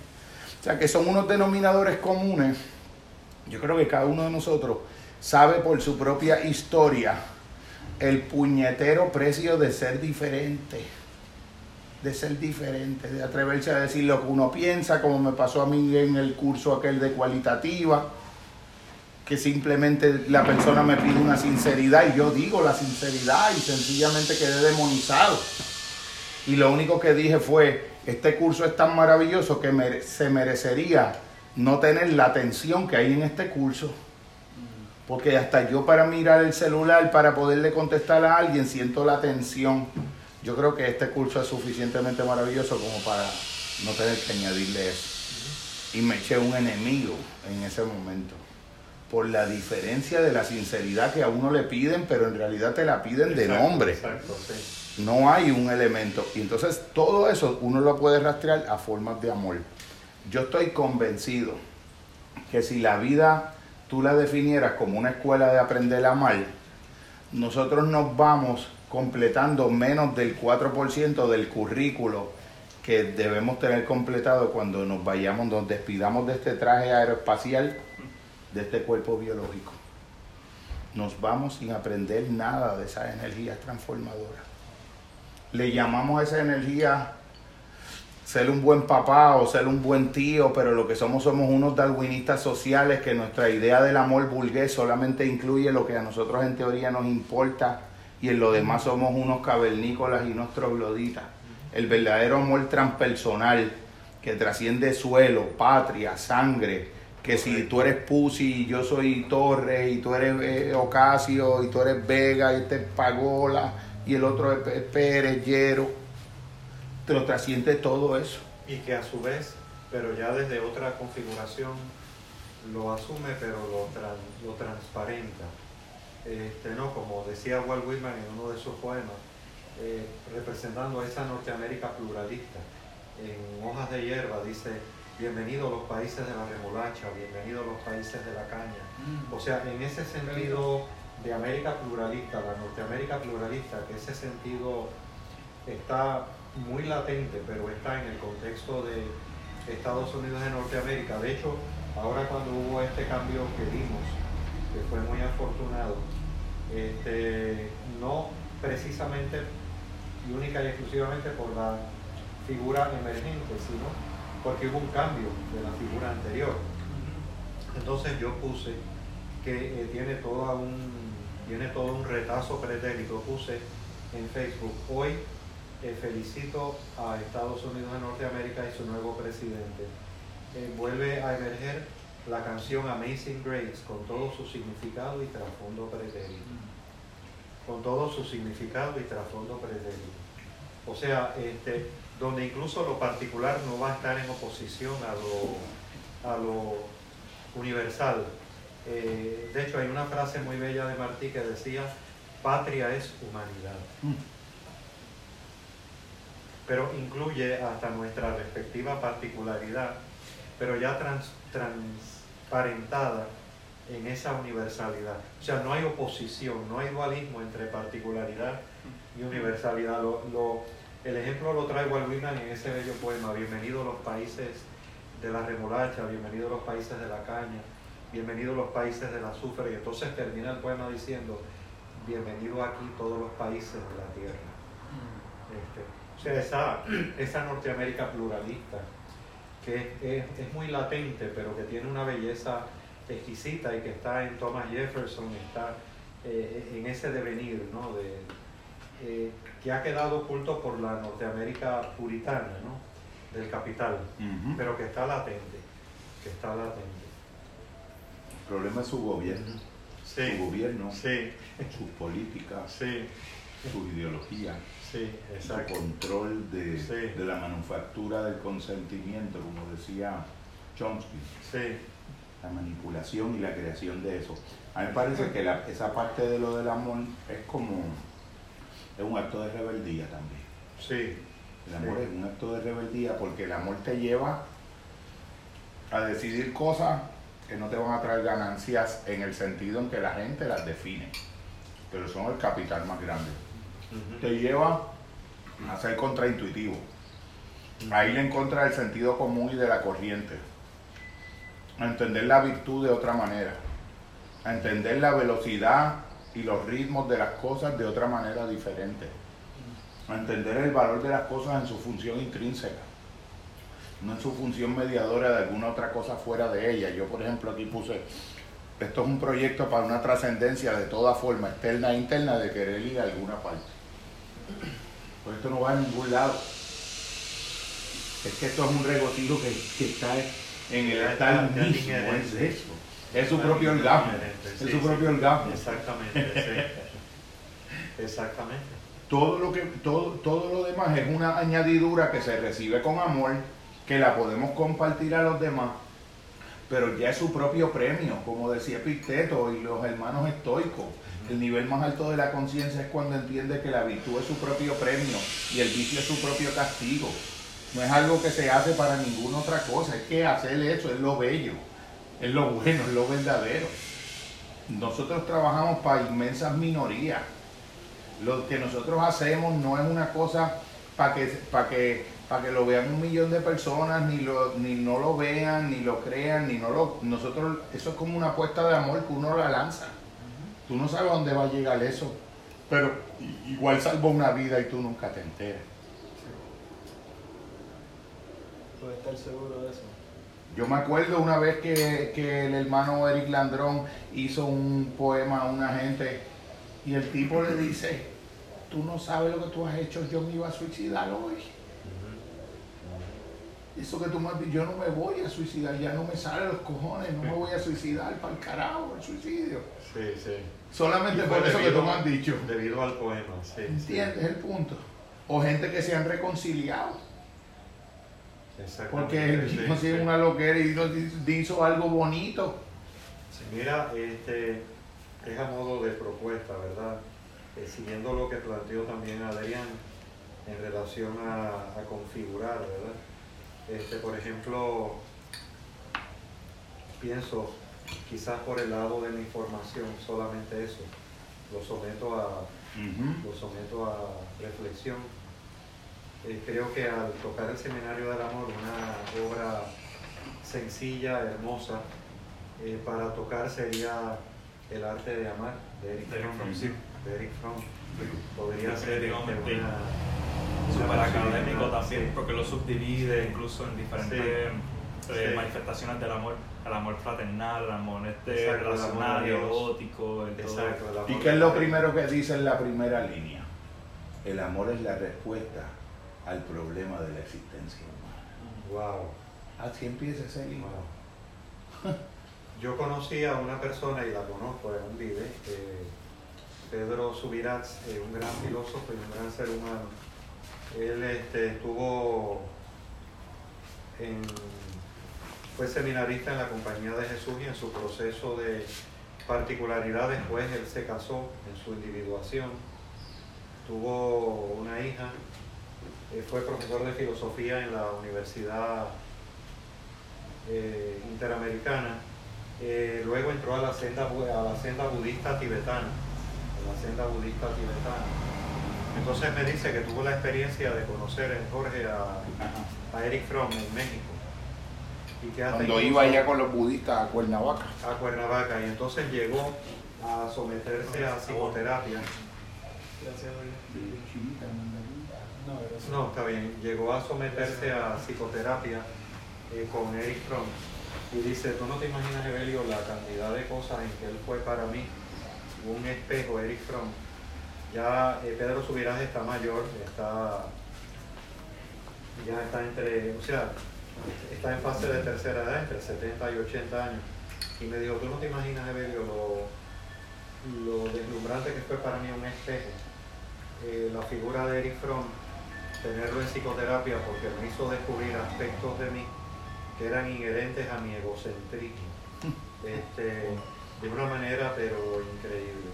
De una manera, pero una cosa, este, dice que, que él jamás lo hubiera descubierto en él, se lo ayudó a descubrir Fromm. Y, y, Sí. y bailaba el casa del trompo porque Sí. le decía verdades Ajá. a Daite Suzuki. Ajá, sí, monje le decía verdades también. sí, sí. O sea que era una. eh. La relación del manda que ellos tuvieron fue muy equilibrada porque trascendía esta presunción Sí, de que el contemplativo oriental necesariamente sí. rebasa las relatividades de la mirada de un occidental. No, No, si, no. les- no si ese occidental es Eric Fromm. Exacto, sí, sí. Entonces, no sé qué les parece esa, esa posibilidad Sí, de una sí, claro. relectura del arte de amar, por ejemplo. Definitivo. Que Le, sería... le quería decir que lo pueden Sí. conseguir en Casa Norberto, en Plaza Las Américas, en creo, que. Lo tengo en mi, entre Sí. mis libros y no lo he leído, así que no, va a ser Tú sabes pensando. Sí, sí. Yo- la pensando, Así Eh, que. como tú eres es la- sacado Sí, de que la haya- universidad, no, Wow, ¿Qué a ti te- Sí, señor. Sí, puedo. Ah, sí. Enseñanza media ¿Qué te parece que pudiera ser el modelo De- para darle una estructuración? Esa clase de investigación cualitativa que la podamos en alguna manera eh, sostener, porque cada uno de nosotros Eh, puede hacer una experiencia de grupo focal. que- Siete, ocho, diez ando personas que nos hipnotizado acompañan. con ese autor. Tú- tú- ¿Qué has leído así de? Entonces hacemos como un avalúo la cualitativo con amor grupo focal. Emma tiene su mente. Eh. Bueno, Lo que le estoy preguntando a Evelio, Evelio es académico sí, investigativo. Cuál es la mejor manera que a él se le ocurre bueno, para, para que esto pueda tener también una estructura de tipo académico investigativa para que desde ese trasluz así nos podamos presentar en TED Porque era tan buen escritor. y en otros espacios. Es bien poético. Porque yo creo que esto es algo que puede incluso Bien poético este, salir de Puerto Rico. Él dominó ese arte. de Mira, yo creo que para esos grupos focales, este, pienso, sería un poquito, yo creo que sería bueno una reflexión de lectura entre nosotros. Eh, una primera reflexión de lectura, ¿no? Como este, eh, Eric Fromm en El arte de amar, por ejemplo. Eh, después tal vez otra lectura que pensemos me viene a mente en Manuel Levinas, este, una lectura de Manuel Levinas. Martin Buber, I do. Exacto. Entonces, a partir de ya tener dos o tres autores en una, eh, dos- y de haber este, establecido un intercambio de ideas, entonces ya pensar más concretamente en los grupos focales, ¿no? Ok. pero tener como una especie de punto de partida, que no es un punto de llegada, es un punto de partida, a partir de una reflexión y unas lecturas. Este, por ejemplo, para la próxima Eric Fromm podría, podría ser la figura. ¿verdad? Sin- hacerle todo algo académico, yo creo que lo académico ayuda para por lo menos Sí. hacer una base de la cual Sí, podemos partir. es más bien una base sin estructurarlo no- necesariamente No, algo esquemático, pero por lo menos hay que darle un empuje de algo. Pero por ejemplo, una lectura, este, yo tengo una lectura, ahora no recuerdo el nombre, que la pude separar completamente de Manuel Levinas en PDF y la tengo conmigo. Emanuel Levi. Emmanuel Levinas fue el filósofo que planteó la importancia de origen judío y la relevancia de mirar al otro desde su otredad, desde su otredad, no identificándome en términos de lo que tenemos en común o no proyectándome, sino en función de la otra persona, en función de la otra Como persona de reivindicar sus diferencias. de reivindicar su diferencia porque ahí es que está para Levinas la clave del amor. Ahí es que está la clave del amor. claro. En aceptar al otro desde como alguien alterno a mí y que reta mi propia mismidad. Y que reta mi propia mismidad. Creo que sería un autor Sí, sugerente. sí, sí. Yo tengo algo de se los puedo enviar. ¿Por qué no empezamos con él? Eh, con Emanuel Levinas. Sí, sí. Ok. Ok, déjame. Porque eso tiene unas tangencias con Lacan en términos de. Lacan dice: el inconsciente del discurso del otro, o sea, es el otro en mí. Levinas va por ahí también. Sí. Es un autor que para reflexionar la ética en el amor Sí, es- y sufrió mucho en los campos de concentración este, de origen judío. Este, bueno, si me ponen sus correos electrónicos, este, Lo vamos a mandar por el, por el grupo de WhatsApp. Como el grupo de WhatsApp, si por tirarlos todos con los Ah, por teléfonos. WhatsApp. Ok, por Nombre, WhatsApp. tele, nada, después lo hacemos nombre, teléfono, email. Exacto. Entonces ya como todo el mundo Sí. safe as en el chat. Ok, o yo te envío a ti y tú lo puedes reenviar. Claro, sí, sí, Ok, de todo. perfecto. Esa es la magia de Ok, perfecto. technology. Ok, perfecto. Todo es posible Sí, y sí. nada es posible. Yo no me gustó de- sobre todo eso al final. Yo no, Para que esté completo. Nada es posible. no tengo mucha vivencia en WhatsApp, pero yo te llamo para que coordinemos Ah, Mucha vivencia. en WhatsApp. Mira, Tengo más en Facebook. Gracias, yo estoy en nada, pero mi abuelo descubrió recientemente eh, YouTube. Ajá. Y ahora cada vez, no, no solo descubrió YouTube, descubrió YouTube y cómo share videos de YouTube. Que So, Prepárate, papi, que seis meses. Tienes seis meses. Seis meses de 40 envíos diarios. Antes era Facebook y ahora es YouTube. Como que mira, vi este video y, y me mandan muchos emojis que no tienen nada que ver uno con los otros para ver cómo. Para ir, para ir tecleando.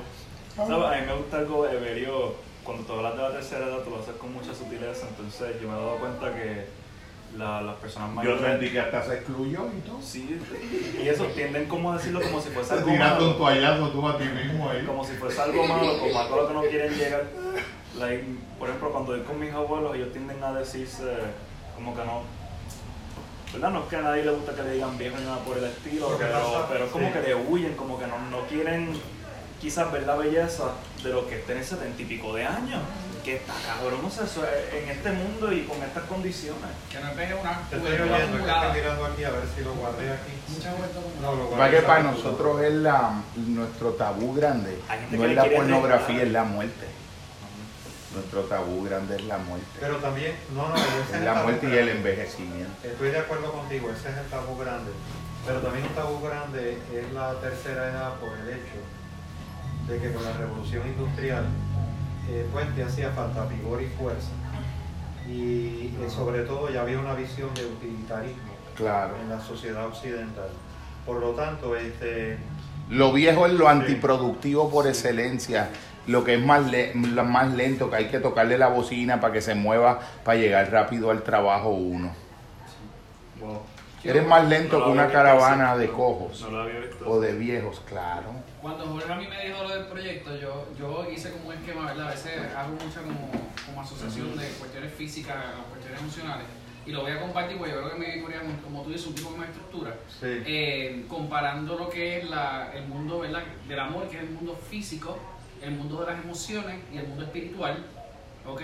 Eh, como un hielo. ¿Y por qué creo que Te como un hielo? Vamos a ver.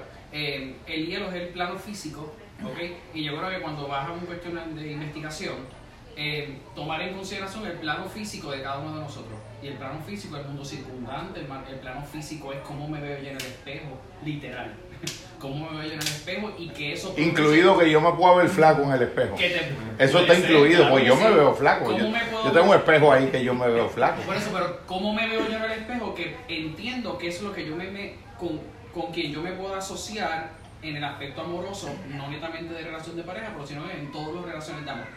¿Ok? ¿Cómo, cómo veo El papel que juega el cuerpo, que yo creo que si leen lo de Eva y Lowe's que les envié, el artículo, de lo que llegan los libros que mandé a buscar de ella, que ¿Por los voy a compartir acá. Lo estoy oyendo, que estoy buscando a ver si veo. Porque tiene que ver con el cuerpo Sí. y ella él lo explica de una manera donde tú te das cuenta que en esta sociedad es mentira que la mujer esté empoderada. Porque el, el empoderamiento de la mujer es una función de la mirada empoderante del deseo del hombre de ella cuando es atractiva. Entonces esa, esas miradas sociológicas hay que hacerlas. Es un poder falso. Pues entonces, ese hielo, y lo, voy, voy para el hielo para... No, no, eh, eh, eh, hay que leerla. Mire, ese cuando tú le pones calor se convierte en agua y el agua son el mundo de las emociones. El mundo de las emociones, todas las emociones que te hace sentir ese sentimiento que le llaman amor.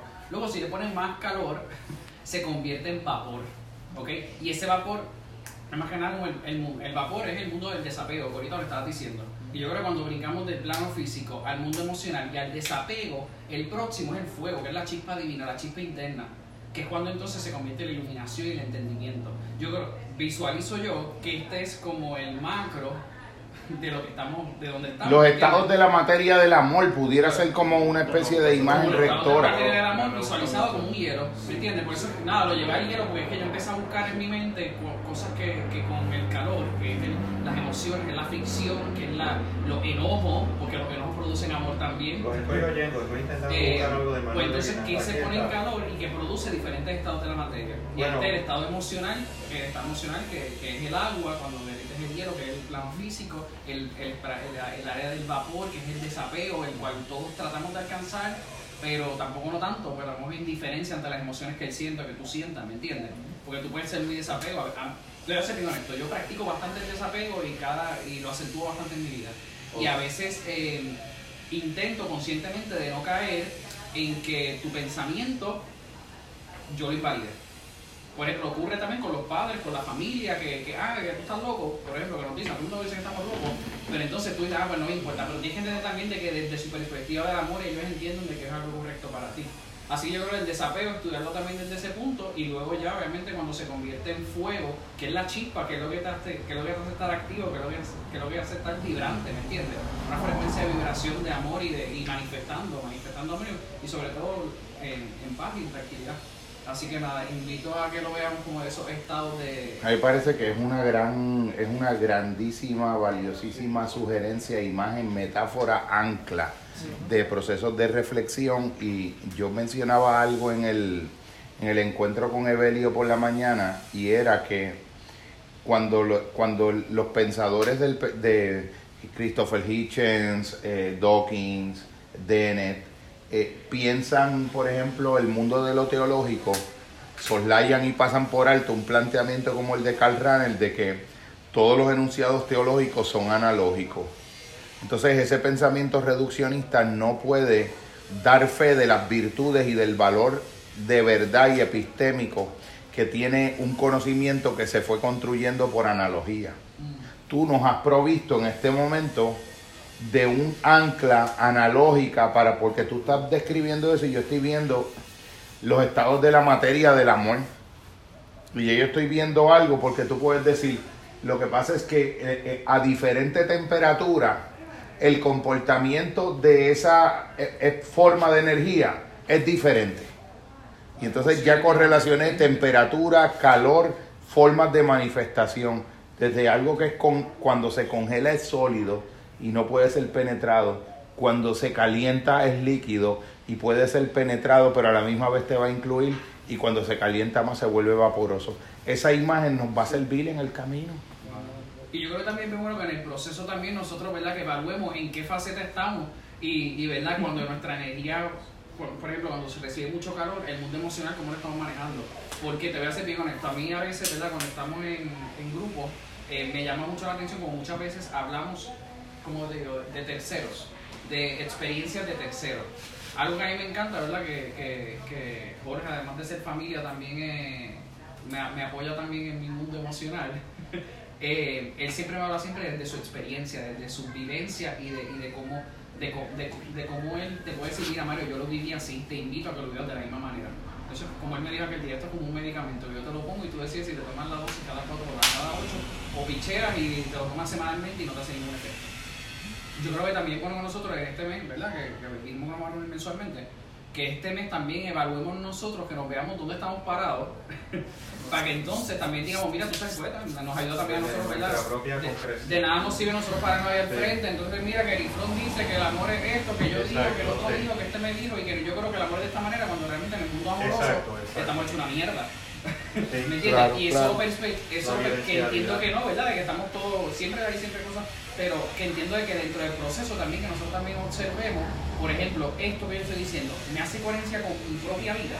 Por supuesto. Que eso es lo rico, encontrar en este paso también una coherencia que después, como él Como el amor puede ser una fuerza que determine que un viernes a las 11 de la noche tú no envíes un mensaje que no se debe enviar, por ejemplo. O sea, cosas bien concretas.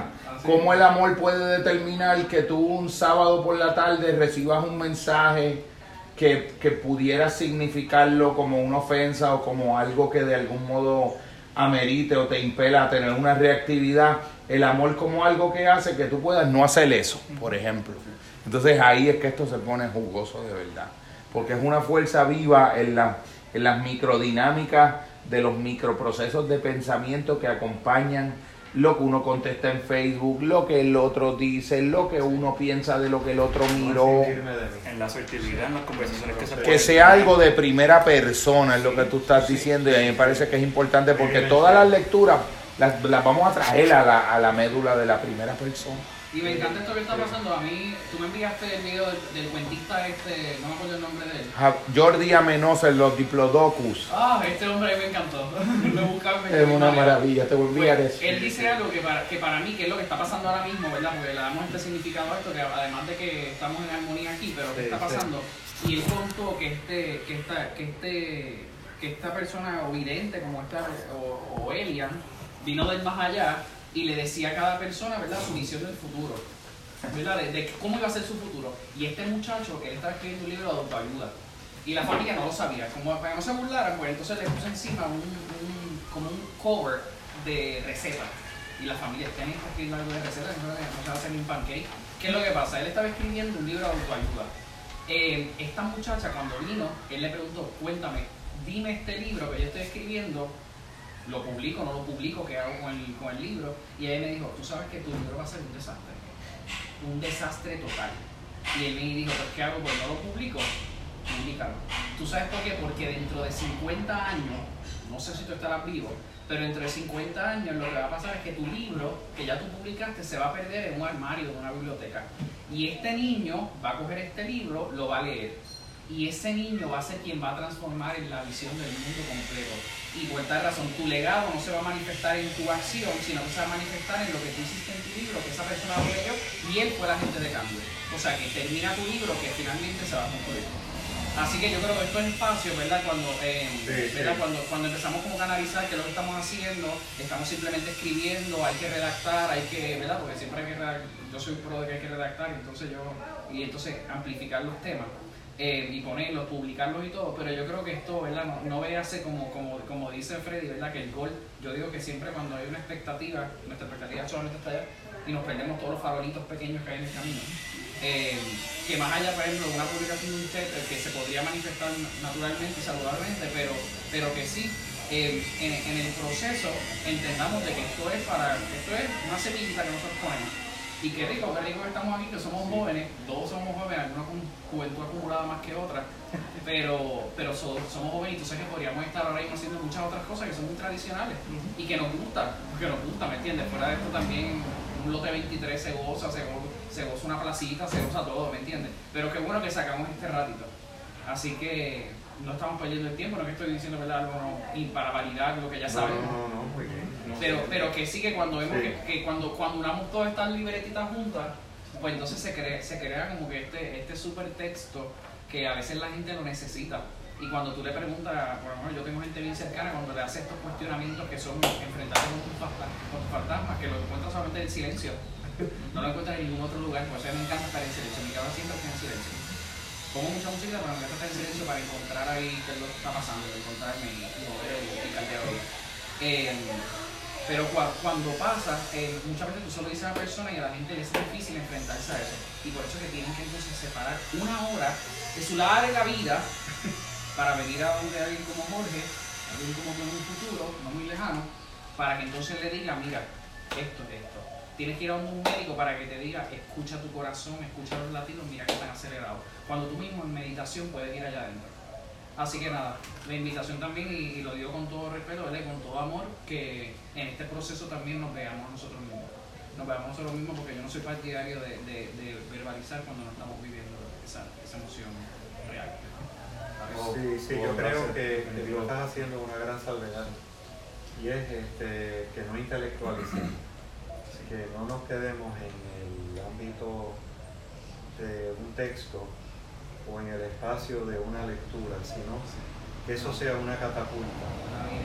Puede- pues, la, paz es un derecho universal. Está dentro, está dentro de nuestra carta de derechos, lo que pasa es que no la veemos. Y por eso es que está la famosa, eh, tú puedes denunciar por alteración a la paz porque uno es un derecho, pero es nuestro deber manifestarlo.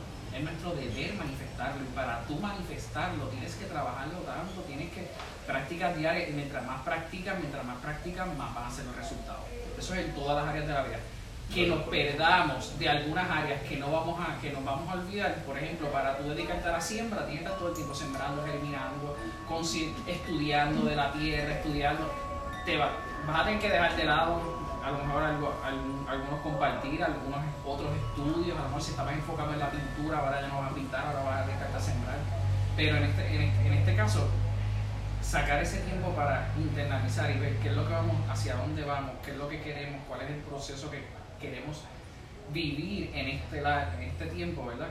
Que puede ser un año, dos años, pero realmente esto se acaba en diciembre de 2021. no Pero eso puede, debería poner pero, pero esta experiencia acá adentro va a seguir forever. tu, tu whenever. No, y van a venir otras experiencias. Y nada, y qué bueno, qué bueno que estamos aquí, ¿verdad? Son cuatro personas que no conocía y que, y que aportan.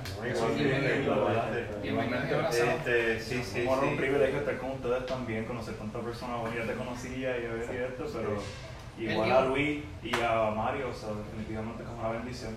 Me agradecido por esto. Él dijo ahorita una palabra que me encantó que dijiste, van a caer en mis recuerdos. Gracias. Y yo quedé cacto. Me diste un Mira, A veces este, queremos que la gente permanezca, permanezca, permanezca y esté Si no forever, te molesta, forever, forever, forever, pero qué lindo cuando quedas en el recuerdo. Te lo puedo mandar por WhatsApp al como, chat. como las parejas, quien sea. ya está aquí. Lo traes a tu vida, Este, Dios, la muerte y el tiempo, pero que seleccionemos un tema. Porque son 200, ese La intención obviamente es que, La idea no es ver las y que se 277 fortalezcan, páginas. Pero tal, empieza a subirlo y mira los temas. Empieza a subirlo, qué tema podría ser pertinente. Para que tengas una idea de la, de la profundidad de ese filósofo. Estoy esperando también que venga Jorge. O sea, seleccionar un. Sí, pero eh, abre, sigue bajando y vas a ver el PDF. Este, lo Eh, este, después de mucho tiempo, Ok. tiempo, en una noche, Y esa a una de la muerte, la muerte eh, prójimo tres de la mía, un paso obligado, él trabajando, hacia ella y ¿Cómo imaginar la nada? cara de su esposa. no, no se trata en ese momento de, recordó que, de que lo- de que tengamos este, una indigestión de Levinas, sino tal vez qué tema pudiera ser pertinente. Escoger ahora cuando venga Jorge. Entonces, en mi Facebook, lo puedes chequear, yo lo puse en compartir. Está al principio. O sea, está al principio. Por lo tanto, ya lo puedes reenviar. Si te lo puedes enviar a ti, que tú tienes mejor manejo en. Lo mando rapidito. Si lo se desde ahí, lo puedes enviar. o te lo envías a ti y después lo vuelves a reenviar. Y por eso es que lo sentiste tanto porque... que- Pero eh, hablar con Jorge también para seleccionar uno o dos temas. ¿no? De esas escenas, De esos, claro. eh, Exacto, porque son. dialogarlo, son varios. Exacto, exacto. No sé, son, son personas. Son referencias.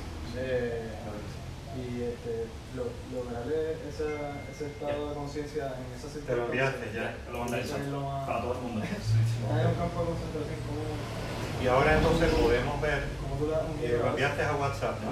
Sí, por WhatsApp. Por WhatsApp todos vamos a descargarlo. Perfecto. gracias, Sí. Entonces quizás de ahí ahora cuando venga Porque Jorge a él hablar, clasifica mucho la, el amor. Como lo digo principio, el amor de madre, el amor de padre, el amor de pareja, el amor. Y tú sabes que el problema es que como estamos acostumbrados a clasificar el fucking amor tanto, y que es el amor de pareja, el que, por ejemplo, si tengo un rabo de langosta en el freezer y viene mi madre, pero no, como yo quiero el rabo de langosta para esta persona, ¿qué es lo que pasa? Lo dejo, lo dejo, lo dejo. ¿Qué es lo que pasa? Cuando esta persona nunca, nunca, nunca llegó a coincidir contigo, el rabo de langosta se dañó, te echas, dices que mierda, y le echas la culpa a quién, esta persona.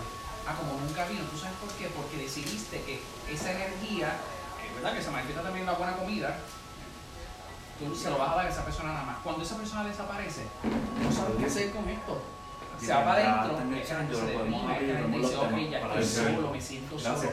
Para mí es una energía que yo te la puedo dar a ti, te la puedo dar a ti, te la puedo dar a ti y te voy a hacer con esto. Yo un abrazo y yo lo aprieto tan, tan, tan duro, de corazón a corazón, que tú sabes que yo te doy el mismo abrazo a ti, literal, que a mi madre, que a mi pareja, que a mi hermana, que a, mi- a quien sea, yo lo doy de la misma manera. Que en fin, cuando a veces cuando clasificamos tanto, por ejemplo, como, como, como dijiste, Eric, Fromm, de que tú te divide tanto, yo creo que ese es nuestro único superpoder y lo único que llevamos. Lo único que llevamos. A veces, a veces tú ves gente, por ejemplo, que se, que se van por ahí con su jeep como en caravana y ese es su, ese es su, su herramienta, ese es su, ese es su, su, su antorcha en su vida. Targeting. Logré tener una jeep que deseé por tantos años le puse unos aros que cuestan 7 mil pesos, está cargada de un sistema de bocina que el carro cuesta 30 mil, pero le metí 60 mil.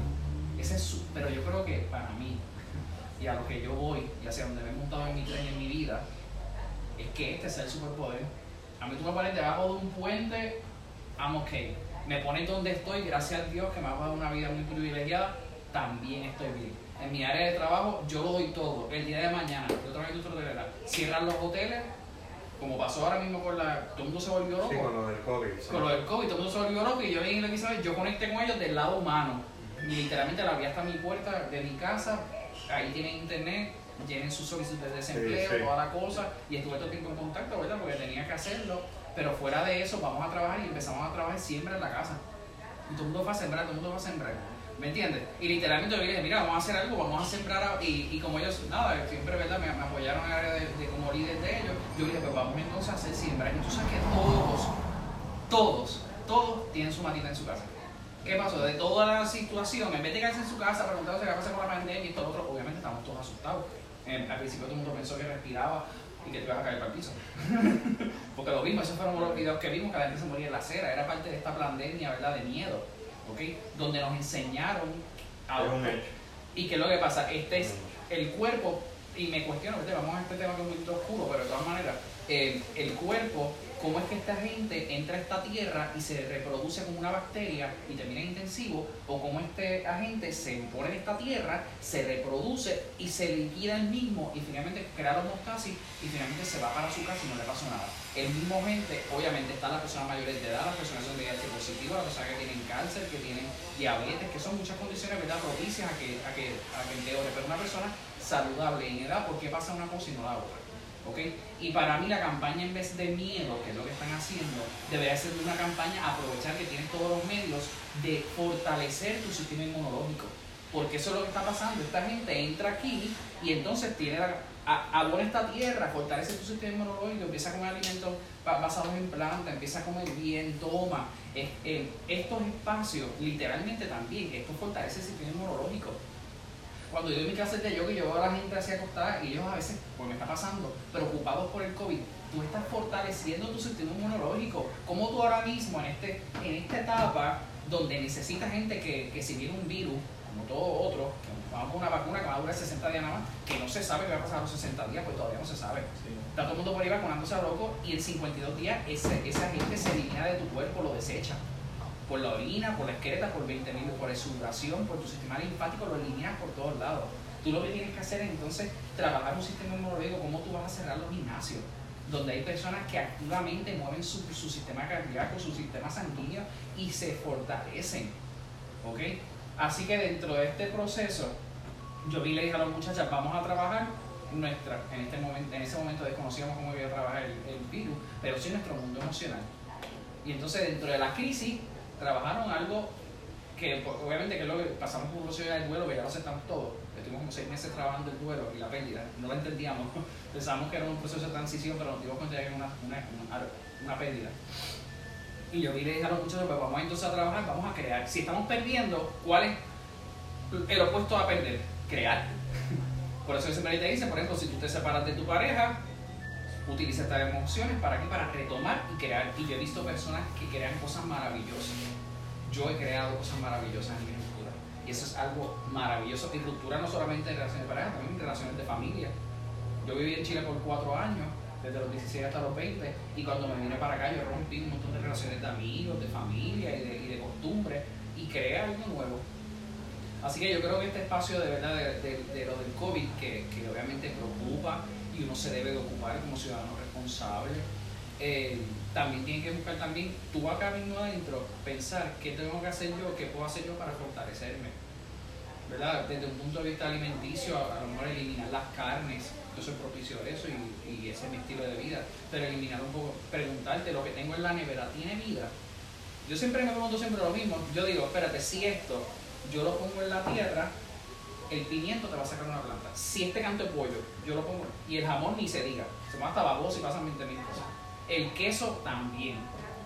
Como una, como una materia que es una bacteria que se supone que se siga descomponiendo hasta que llegue el blue cheese, que es lo más podrido que, que existe. Como tú te lo pones dentro de craft, te lo pones en un plastiquito y tú ni te quedas así. No, no, no. Y no, voy a estás, parar un poquito. y, no, y- y no estás comiendo lo, lo que son los probióticos reales del queso. Yo creo que, en fin, podemos este momento, ¿verdad? Pues el tema no es este, pero que podemos aprovechar. No, tiene que ver con el amor. Tiene que ver. Pero, pero, pero, pero que te- tenemos que trabajar mucho también. Yo siempre soy bien. Tú trabajas desde ti, desde ti y después para que te conviertas en un maestro. A mí, yo tuve, tuve en mis redes sociales, no dice nada, yo no vendo nada, yo simplemente es mi ejemplo. Y mi vida es mi ejemplo, es mi carta de presentación. ¿Tu apellido pero- es Mario? Pucci. Pucci. Sí. Pues, mi papá es chileno, es que viene el apellido. Sí, sí. Pero nada, en fin, la cosa es que los invito, ¿verdad? Que por eso fue a mí Freddy cuando, cuando me dijo, pues ven, yo siempre soy de los que yo soy como los viejos que llega siempre con algo en la mano y no voy a un lugar sin, con la mano vacía.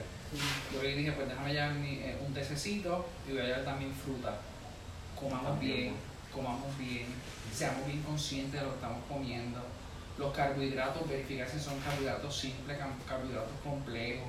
Podemos buscar los carbohidratos también mientras más fibra la, la fibra más alta es todo lo que viene debajo de la tierra.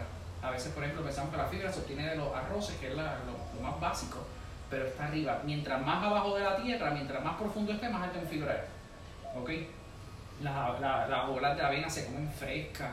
Eh, a mí, te voy a ser bien honesto, yo, yo tengo dos perros y yo paseo mis perros. Yo vivo aquí bien cerca, unos hay por ahí cerquita. Eh, y yo paso mis dos perros, una pitbull grande y, una, y un chihuahua chiquitito. Pare- Son novios, pero ellos se entienden cómo es la dinámica.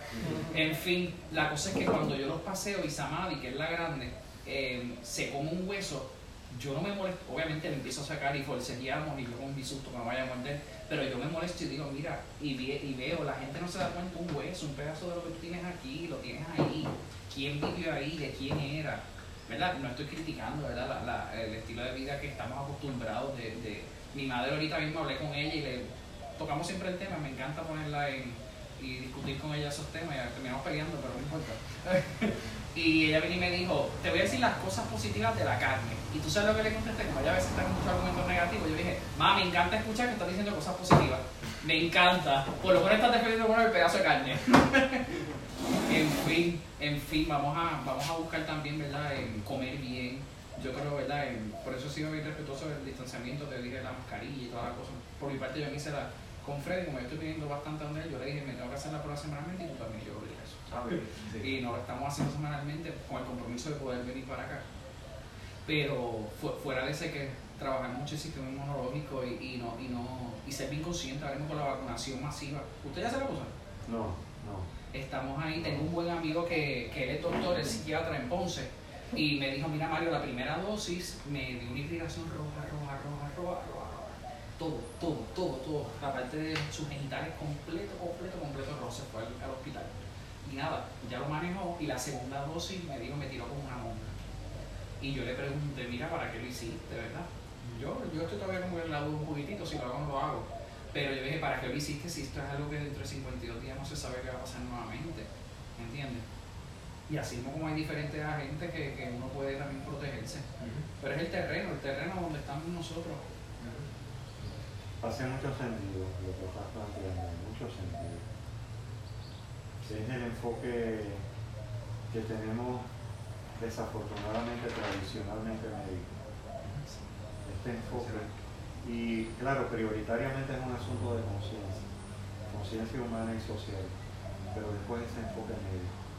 Y volver a los ancestros, tú sabes que lamentable, lamentablemente, tú sabes que todos nos estamos, y, y, y, la misma- y verdad, este mundo capitalista significa que ir a tus ancestros es pagar, es pagar. ¿Cómo yo te voy a cobrar a ti? Por decirte siéntate, cierra tus ojos, medita un rato y ve Freddy siempre me ha dicho, mira, haz de tu negocio esto, todo esto. Yo no puedo cobrar por esto. Yo siempre, cuando hago, yo como donativo sugerido. ¿Me entiendes? Pero yo- a mí, y tú sabes qué, y doy una clase los sábados en Río San Juan, y a mí me pagan con, con plantas, yo tengo muchas matas en mi casa, y tú me, me traes una mata y para mí eso es con frutas, con alimentos, pagarme con eso, pagarme con vida. Con vida. Porque lo máximo, lo más, lo más rico que puedes ver es vida, y lo más valioso es el tiempo que tú das, como cuando tú llegaste que diste discúlpame, discúlpame, tú llegaste aquí, llegaste tarde, pero pusiste tu tiempo, lo más valioso que tú le puedes dar a la persona es su tiempo. Pensamos que lo más valioso puede ser, vamos, te traigo un cuarzo, te traigo un regalo, te traigo comida que hice. No, valioso a una persona es su tiempo, pues es lo único que no se puede reponer. Lo único. Porque un canto de arroz, un canto de ser. Es más, yo te puedo decir, mira, toma, te regalo mi cerro porque ya no lo uso mucho y el tuyo, el tuyo dañado. Esto después yo puedo ir a tienda y comprar otro. De que me cueste un esfuerzo físico y, y, de tiempo para, para generar dinero, sí. Pero más valioso el tiempo. Así que gracias por tu tiempo. Gracias hermano, por tus palabras. Pienso que no, no el pensamiento que Mucho sentido. ¿No? Tiene que ver con el tema del amor. Claro que sí. Es nuestro punto de partida, el físico. Y esto está brutal. Tú sabes que, hablando claro, ¿verdad? En- cuando, no sé si la compartido con alguna, alguna persona cercana, que tú vas a qué era eso, ¿me entiendes? No, no, a lo mejor no, no se profundiza, y no, pero tú sabes que todos sabemos cuál es el tema y todos estamos en conflicto con eso. Y todos estamos en busca de eso. Porque el que lo tiene lo quiere cambiar, el que no lo Eh, tiene lo sí, está el buscando y el que está feliz quiere algo más. Ah, ya, ya. Sí, lo está colgando, pero él viene, viene por ahí. Sí, sí. No, no, pero muy, muy sugerente, este, muy oportuno. Mira, ya Adrián, Da- lo mandé por el chat de WhatsApp que le llegó a todos ustedes en el chat el PDF, que lo pueden down, down- download. pero, pero siguiendo, siguiendo precisamente la sugerencia muy oportuna y complementaria de Mario, muy oportuna y complementaria, este, hay, el libro se llama, que ya, eh, ya está distribuido el libro, lo generó Adrián, Dios, eh, Emanuel Levinas, Dios, la muerte y el tiempo. Entonces, algunos temas que hay, a ver si ustedes así lo desean, por favor, yo simplemente lo único que he dado es una, una oferta. Está sujeta incluso a transformarla totalmente, a que no vaya ella, que vaya otra. Pero, por ejemplo, hay temas eh, que saben, porque son 287 páginas, o sea, no se trata de una indigestión de Levinas, es de, de- hay unos temas, por ejemplo, ¿qué sabemos de la muerte, la muerte del prójimo y la mía? Un paso obligado a Heidegger, la analítica del Daisen, lo van a ver, el Daisen y la muerte, quizás leer una o dos cosas, muerte y totalidad del Daisen, el existir para la muerte, muerte, angustia y tiempo, el tiempo concebido a partir de la muerte. Eh, antes de Heidegger, la cuestión radical, lectura de Kant, cómo imagina la nada. Este, eh, hay, hay diferentes temas que van a ver, ¿no? Diferentes temas. En la subjetividad como anarquía de la conciencia y el profetismo, El mismo set del mismo autor, del mismo autor. como diferentes... Diferentes este, tópicos. El mismo y el otro, el mismo y el otro, miren, eh, el mismo y el otro. Eh, la correlación del sujeto-objeto. Este, la subjetividad ética, este, libertad y responsabilidad. Hay diversos temas, sí, no tiene tampoco que ser este marco, puede ser otro marco. Simplemente yo sugería algo, eso fue todo. Confío en esa, esa la, la- confío. este, concebir la muerte, este, la correlación de Don Quijote, el embrujo y el hombre. Eh, si están de acuerdo con este esquema, podemos escoger dos o tres temas. ¿Cuál es, cuál es propon- eh, propondría de Eso- esos temas eso que... Lo tiraron por WhatsApp. Eh, sí, en el seminario del amor. El mismo y el otro. yo- Es un enlace. Ese es el que me llamó la El atención. mismo y el otro. El mismo y el otro. El mismo y el otro es de la 166 a la 172. El mismo Porque y la subjetividad y la No dice nada objetividad, del mismo y el otro. porque le podemos, Y el otro. le podemos dar a la subjetividad y la objetividad también. La subjetividad y la objetividad. Ok, voy a anotar Y eso. creando esa base poco a poco para entonces adentrarnos. Libertad y responsabilidad. Pueden ser tres. Ok, pueden ser tres. ¿verdad? Entonces, este, sí, sí, la idea no es tener una, como sugiere Mario, ¿no? Este, No, no es un proyecto donde nos sintamos abrumados por las lecturas, es la No. efervescencia de, de indagar juntos. Entonces, el mismo y el otro, el mismo y el otro, que está, eh, ahora no, eh, está en la página 166, Sí. y el otro, el mismo y el otro. Este, por otro lado, eh, Libertad y responsabilidad. Libertad, y déjame ver dónde es que lo vi, libertad y responsabilidad, libertad Escritura cuneiforme es la Eso, tuya, eso, papá. eso es griego. Escritura cuneiforme, papi. Jeroglífico. Libertad y responsabilidad este, está en la página 211. A mí me llamó la atención, si puedo, este, Y subjetividad. la sinceridad del decir. Esa es buenísima. La sinceridad Vamos a del incluirla decir. también. En la 227. 227, sí. La sinceridad Ok, del la decir. sinceridad Y en mayúscula decir. Que, que me llamó la atención ese. Sí, importantísimo. La sinceridad del decir. O sea, tenemos el sí mismo y el otro. Este, tenemos libertad y responsabilidad. La sinceridad del decir. Sí. ¿Y cuál era el otro? ¿Había algún otro? Subjetividad y objetividad. Subjetividad y cuatro. Déjame ver. Ya con esos cuatro. Sí, sí. Esa es La subjetividad, déjame ver. eh, 178, creo, este, la cuestión de la subjetividad.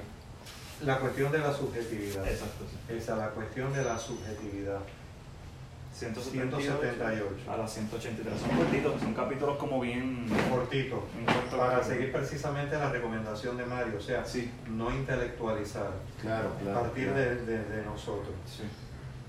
Y gracias por esa aportación, Mario, de verdad que la palabra está súper, súper bien. Fíjate que la, el, por ejemplo, es como- son como unos pequeños puntos de partida donde uno va a seguir como excavando y explorando, porque el, una, eso es una pequeña eh, diferencia en, en el abordaje de Krishnamurti, aunque en Krishnamurti tú te das cuenta que el conocimiento está implícito.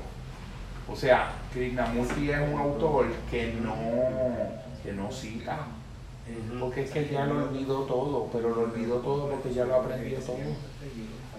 Tú sientes todo ahí. No, no hay que Heidegger que es todo, porque ya es una manera de mirar. Eh, ah, ya lo está Eh, apuntando Mario, sí. Yo le iba a preguntar, este, Eh, mira, Estos son autores para está, meternos para allá adentro. eh, No, el mismo y el otro, mismo. página Son espíritus que nos 166. ¿lo, acompañan. lo estás apuntando? Libertad Sí. y responsabilidad. Me encanta estar haciendo esto porque yo no la universidad hace tantos años. Cuando vi- cuando vi la- ¿Te sientes raro? No, y admiro nene, tu disciplina que tienes. Yo, Ah. yo me conozco ahora mismo, trabajan eh, online, yo Con mi déficit de atención que tengo. Y La ahorita yo, Voy. sinceridad del decir. cuando vi tu libreta con tus con tus Eh, cinco subjects, yo, 227. wow. Y la cuestión de la subjetividad. La sinceridad de nueva Ok, eh, ajá, mira. Eh, el mismo y el otro, página 166. Libertad y responsabilidad, página 211. Libertad y responsabilidad. Sí, libertad y responsabilidad, Página, perdón. 211. Ok. La sinceridad del decir, página 227. La sinceridad, del decir. Del decir, del decir. Por Y último, por último, la cuestión de la subjetividad, página 178. Sí. La cuestión de la subjetividad. Tengo que reconocer, yo soy de los que decía, no borres, no borres todavía, no borres todavía, que estoy tarde. Lo, lo mandé por hecho para que lo tengan ahí también. Ah, que enviaste títulos. las páginas, Lo mandé enviaste- por WhatsApp. que la- que me enviaste también, ¿verdad? La página y la mandé. Ah, no, yo no, no, yo decía, no borres, no, Pero que me enviaste No, por hombre, sí. WhatsApp. Fíjate el chat. 8676. 211. Ok, en WhatsApp, ¿no? En WhatsApp le di responder. Ok, el mismo y el Ah, otro, libertad y responsabilidad. La sinceridad. Aquí, ahí está. Exacto, sí. Y aquí está el libro. Y ahí está el libro. Ok, Entonces uno busca la perfecto. paginita y ahí le va a salir. Perfecto. Familia, yo me voy despidiendo porque tengo un compromiso ahora. Vamos a hacer un surprise happy birthday. Ah, pues está bueno. Muy bien. Entonces tengo que ir para, tengo que ir para Dorado, así que me ha tomado como una media hora llegar. Bien. Dorado. Sí, La sí. región de Dorado. Así que sí, sí. No, de por todo y entonces nos veríamos qué día. Eso, eso era lo importante para allá entonces Sí, sí. cerrado. Sí. ¿Qué, qué día? Que el mes que viene es el mes del amor. Del amor ese que no es el. Eso va a ser nuestro. No sé si podemos a- aprovechar la coyuntura. Ajá. y proponer algo alternativo en el encuentro también o algo que se les ocurra en estos días para el día que establezcamos. No, no es que sea el Este año, 14. este año es bisiesto. No sabría decirte, déjame ver. Ahora yo, yo chequeo el calendario aquí. Y es que el fin de semana, si, si esos días caen fin de semana. ¿Verdad que no sé qué les parece a ustedes en cuestiones de disponibilidad los fines de semana? Este, los Sí, sábados, sí, los preferiblemente sábado, de semana, domingo, sábado Sí. o domingo. Este, en mi caso, ¿verdad? ¿Qué les parece? Puede ser un sábado, ¿verdad? ¿Qué tal el sábado 27?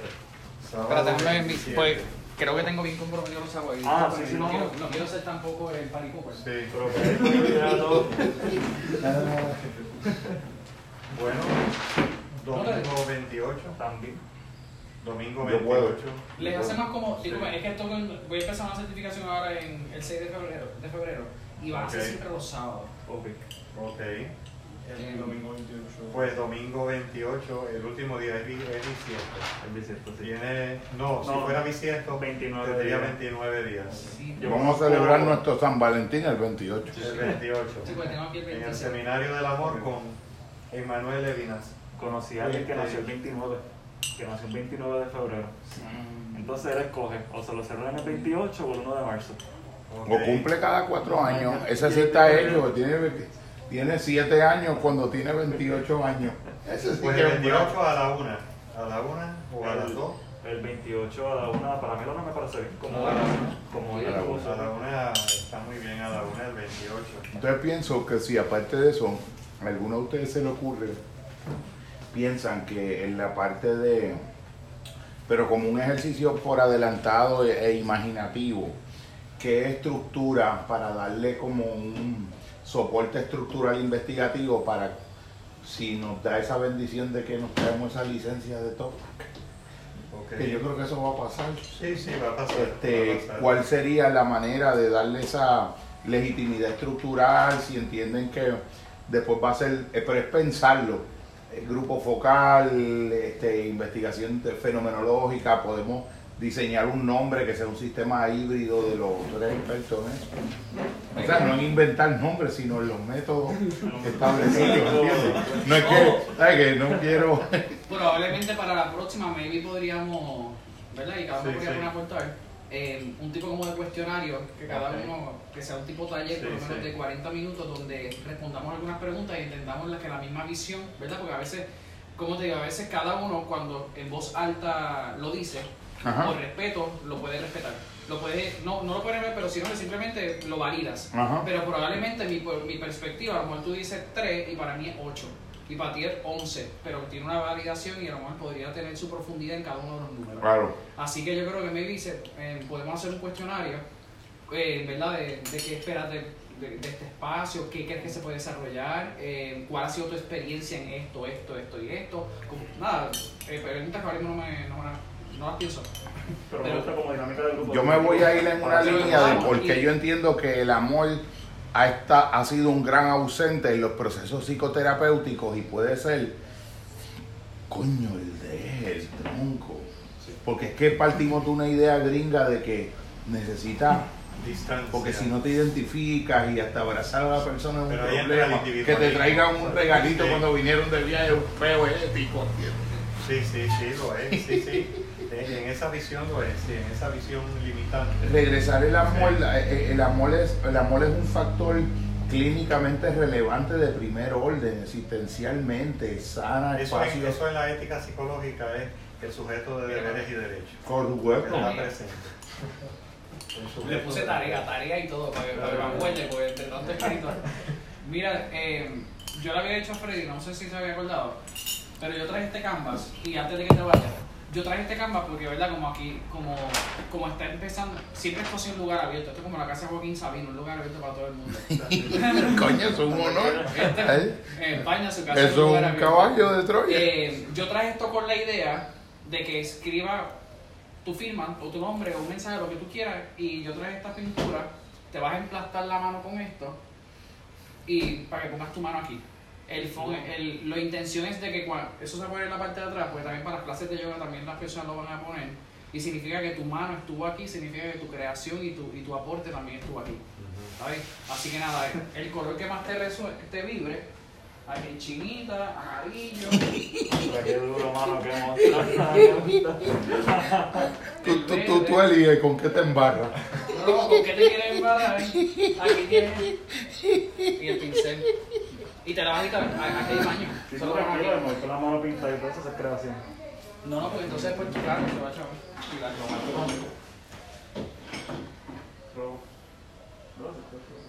Tú tienes un boli, un. Ok. Eh, Bolígrafo. O Sharpie. Este, tengo unos cuantos por ahí. Yo lo, yo lo deben haber, porque Bueno, compré una vez unos. El bolígrafo antes de mancharme la mano. Por eso, por- para que le escribas tu nombre y ahí le pones tu mano. Y entonces cada vez que tú vengas, tú digas aquí, mi mano ya. Estuvo Con su- Este presente. bolígrafo repito. Claro. Muy bien, muy bien. Vamos por buen camino. El mismo nombre como tal. Vamos a jugar con barro también, de todo. Vamos a sembrar. Qué chévere. El amor. Ahí. Sí, sí, sí. Mario es una bendición de la vida. Lo conozco desde el vientre de su madre. Literal. Sí, Lo cogí mamá. así cuando llegó del Sí. hospital. Es más, tú sabes que la hermana de él llevó a mi, ma- Lizzie, llevó a mi mamá al, al, al parto, a Sí. parirme. ¿Tú sabes por qué? Porque mi- Sí. mi- yo tengo una hermana mayor, cinco años mayor que yo, Yaisa se llama. Y mi padre, extremadamente pausado, súper calmado, y mi madre estaba con contracciones, vuelta loca aquí en la calle de acá atrás, en Menú Garden, que yo conozco no- no- donde, donde estábamos. Y parece, no, no, mi papá lleva hace tiempo el edificio de las Américas. Y se montó en el carro, y mi mamá, dale, dale, dale, que yo quiero parir, que tengo... do-". Y papá parando en cada luz roja. Y era las dos y cuarto de la noche. Mi madre, tú solo vi y le dijo, te voy a decir algo, el próximo muchachito que tengamos, tú no me vas a llevar al, al- al hospital. Y así mismo fue que cuando, que obviamente que después de llamar a Freddy, a su familia, le dijo, mira, tú sabes que lo anticipo, tú me Sí. vas a llevar al parto, no este que está aquí. Y tú sabes qué, mi padre, mi, eh, mi mamá llegó con Lizzie y mi papá como un bobo, ¿qué pasa bobo? Como un bobo en la parte de atrás del carro, ¿cierto falso? Como un bobo en su móvil, en su móvil negro. Iba por ahí, en la parte de atrás. Y de ahí obviamente ya se formó en mi, en mi casa Freddy, eh, siempre lo miran como el, El famoso. como sí. el filósofo que mira, él, porque mi papá, mi papá siempre todas las mañanas le gritaba, Freddy, levántate, justifica tu existencia, desde que era muy chiquita. Y mi papá todavía utiliza todavía esa frase, muchas veces Sí, nos sí. levantan por la mañana y, eso- y me pregunta a veces cómo tú estás justificando tu existencia aquí en la tierra. Así que esa es una frase que él le Cuando me veían en el techo trepado en una silla, decía, Levántate, Ruti. Y muchas historias que me enteré hace poquitito que un día mi, pa- mi padre le cerró la. Le cambió el candado de- del portón afuera a mi Ajá. mamá para que no entrara. Ajá. Y mi mamá tuvo que dormir con él. Porque la dejaron fuera. ¿Qué habrá hecho mi madre? Mira, te digo la verdad, yo no sé. No pregunté, pero me encanta saber de que ambos, mi padre y mi madre, te voy a ser bien honesto, ambos tienen un pasado oscuro bien bello. ¿Verdad que sí? Sí, señor. Y es, pero también tiene su lado de iluminación. Qué lindo lo que tú acabas de decir, un pasado oscuro bien bello. Bien bello. Sí, sí. Y me Qué cosa encanta. bella. Voy a anotar que lo Ahí está Y la a mí me encanta preguntarle, porque a veces no sabemos eso los papás como esta imagen solamente dadora, protectora, cuidadora, pero no sabemos de que, mire, ella fue joven, ella hizo y deshizo. Ella tú le preguntas por, por mí, ¿verdad que sí? Ella siempre dice, nah, este, este se fue a los 16 para Chile con maleta en mano sin decirme nada y a mí no me importa, pero yo sé lo que da y lo que no da, ¿me entiendes? Yo sé sus debilidades, que son Sí, sí. Yo creo que, el- que el amor no, el amor nos está, nos va a ayudar también a poder hacer una mirada sincera y honesta de las cosas y no pasa nada. Wow. Incluso de nuestras Wow, partes así como que se son las más hermosas y La no pasa nada. la sombra. Y no pasa nada. No, en absoluto. O sea, no- nosotros vivimos como si hubiesen unas leyes del universo que dijeran que si a esta edad no hiciste esto o si No, el resultado no ¿Te fue esto otro, pasa algo. No pasa Y se da, y se da, es el gran descubrimiento de esto. No pasa nada. y se da en todas las. Se, da con mayor o menor intensidad, pero en todas las expresiones religiosas. Por ejemplo, en la película Siete años en el. Tíbet. Este, en la película Siete años en el Tíbet hay una escena donde se ha dañado el motor del camión, o sea, no está funcionando el camión. Entonces está uno de los y yo me reí en el cine que me destornillaba, decía, oh, very bad karma, very bad. No, porque no estaba funcionando el motor del carro. Alguien Oh, hizo algo aquí. este. Vamos por demasiado buen camino. Este-. Es la dinámica, Yo creo que no salió por Eh, la dinámica, En el dedo. Es la Como esencia. tenían el pulgar. Esto era lo que hacía Platón y Aristóteles. Esto es lo que Era debería un estar picoteo, haciendo. un picoteo de cositas, tal vez algún cannabis o alguna cosita que llegara de la India. Y este este Este sí, sí. Viendo el saber del, negando el, el ocio. Supera La filosofía salía de, de lo que aparentemente es inoficioso y productivo. Lo mejor de lo humano sale de ahí, lo mejor de lo humano sale de ahí. Muy inherente a la noción de oferta y demanda y el capital. tus emociones Y empiezan el a madre de eso porque esto es una tentativa anticapitalista por excelencia. Esto no es para nada. Como dice Walt Esto es para Whitman, esto. Walt Whitman en una de sus poéticas, en uno de sus versos dice, lanzo mi, bar- mi barbárico alarido sobre los tejados del mundo.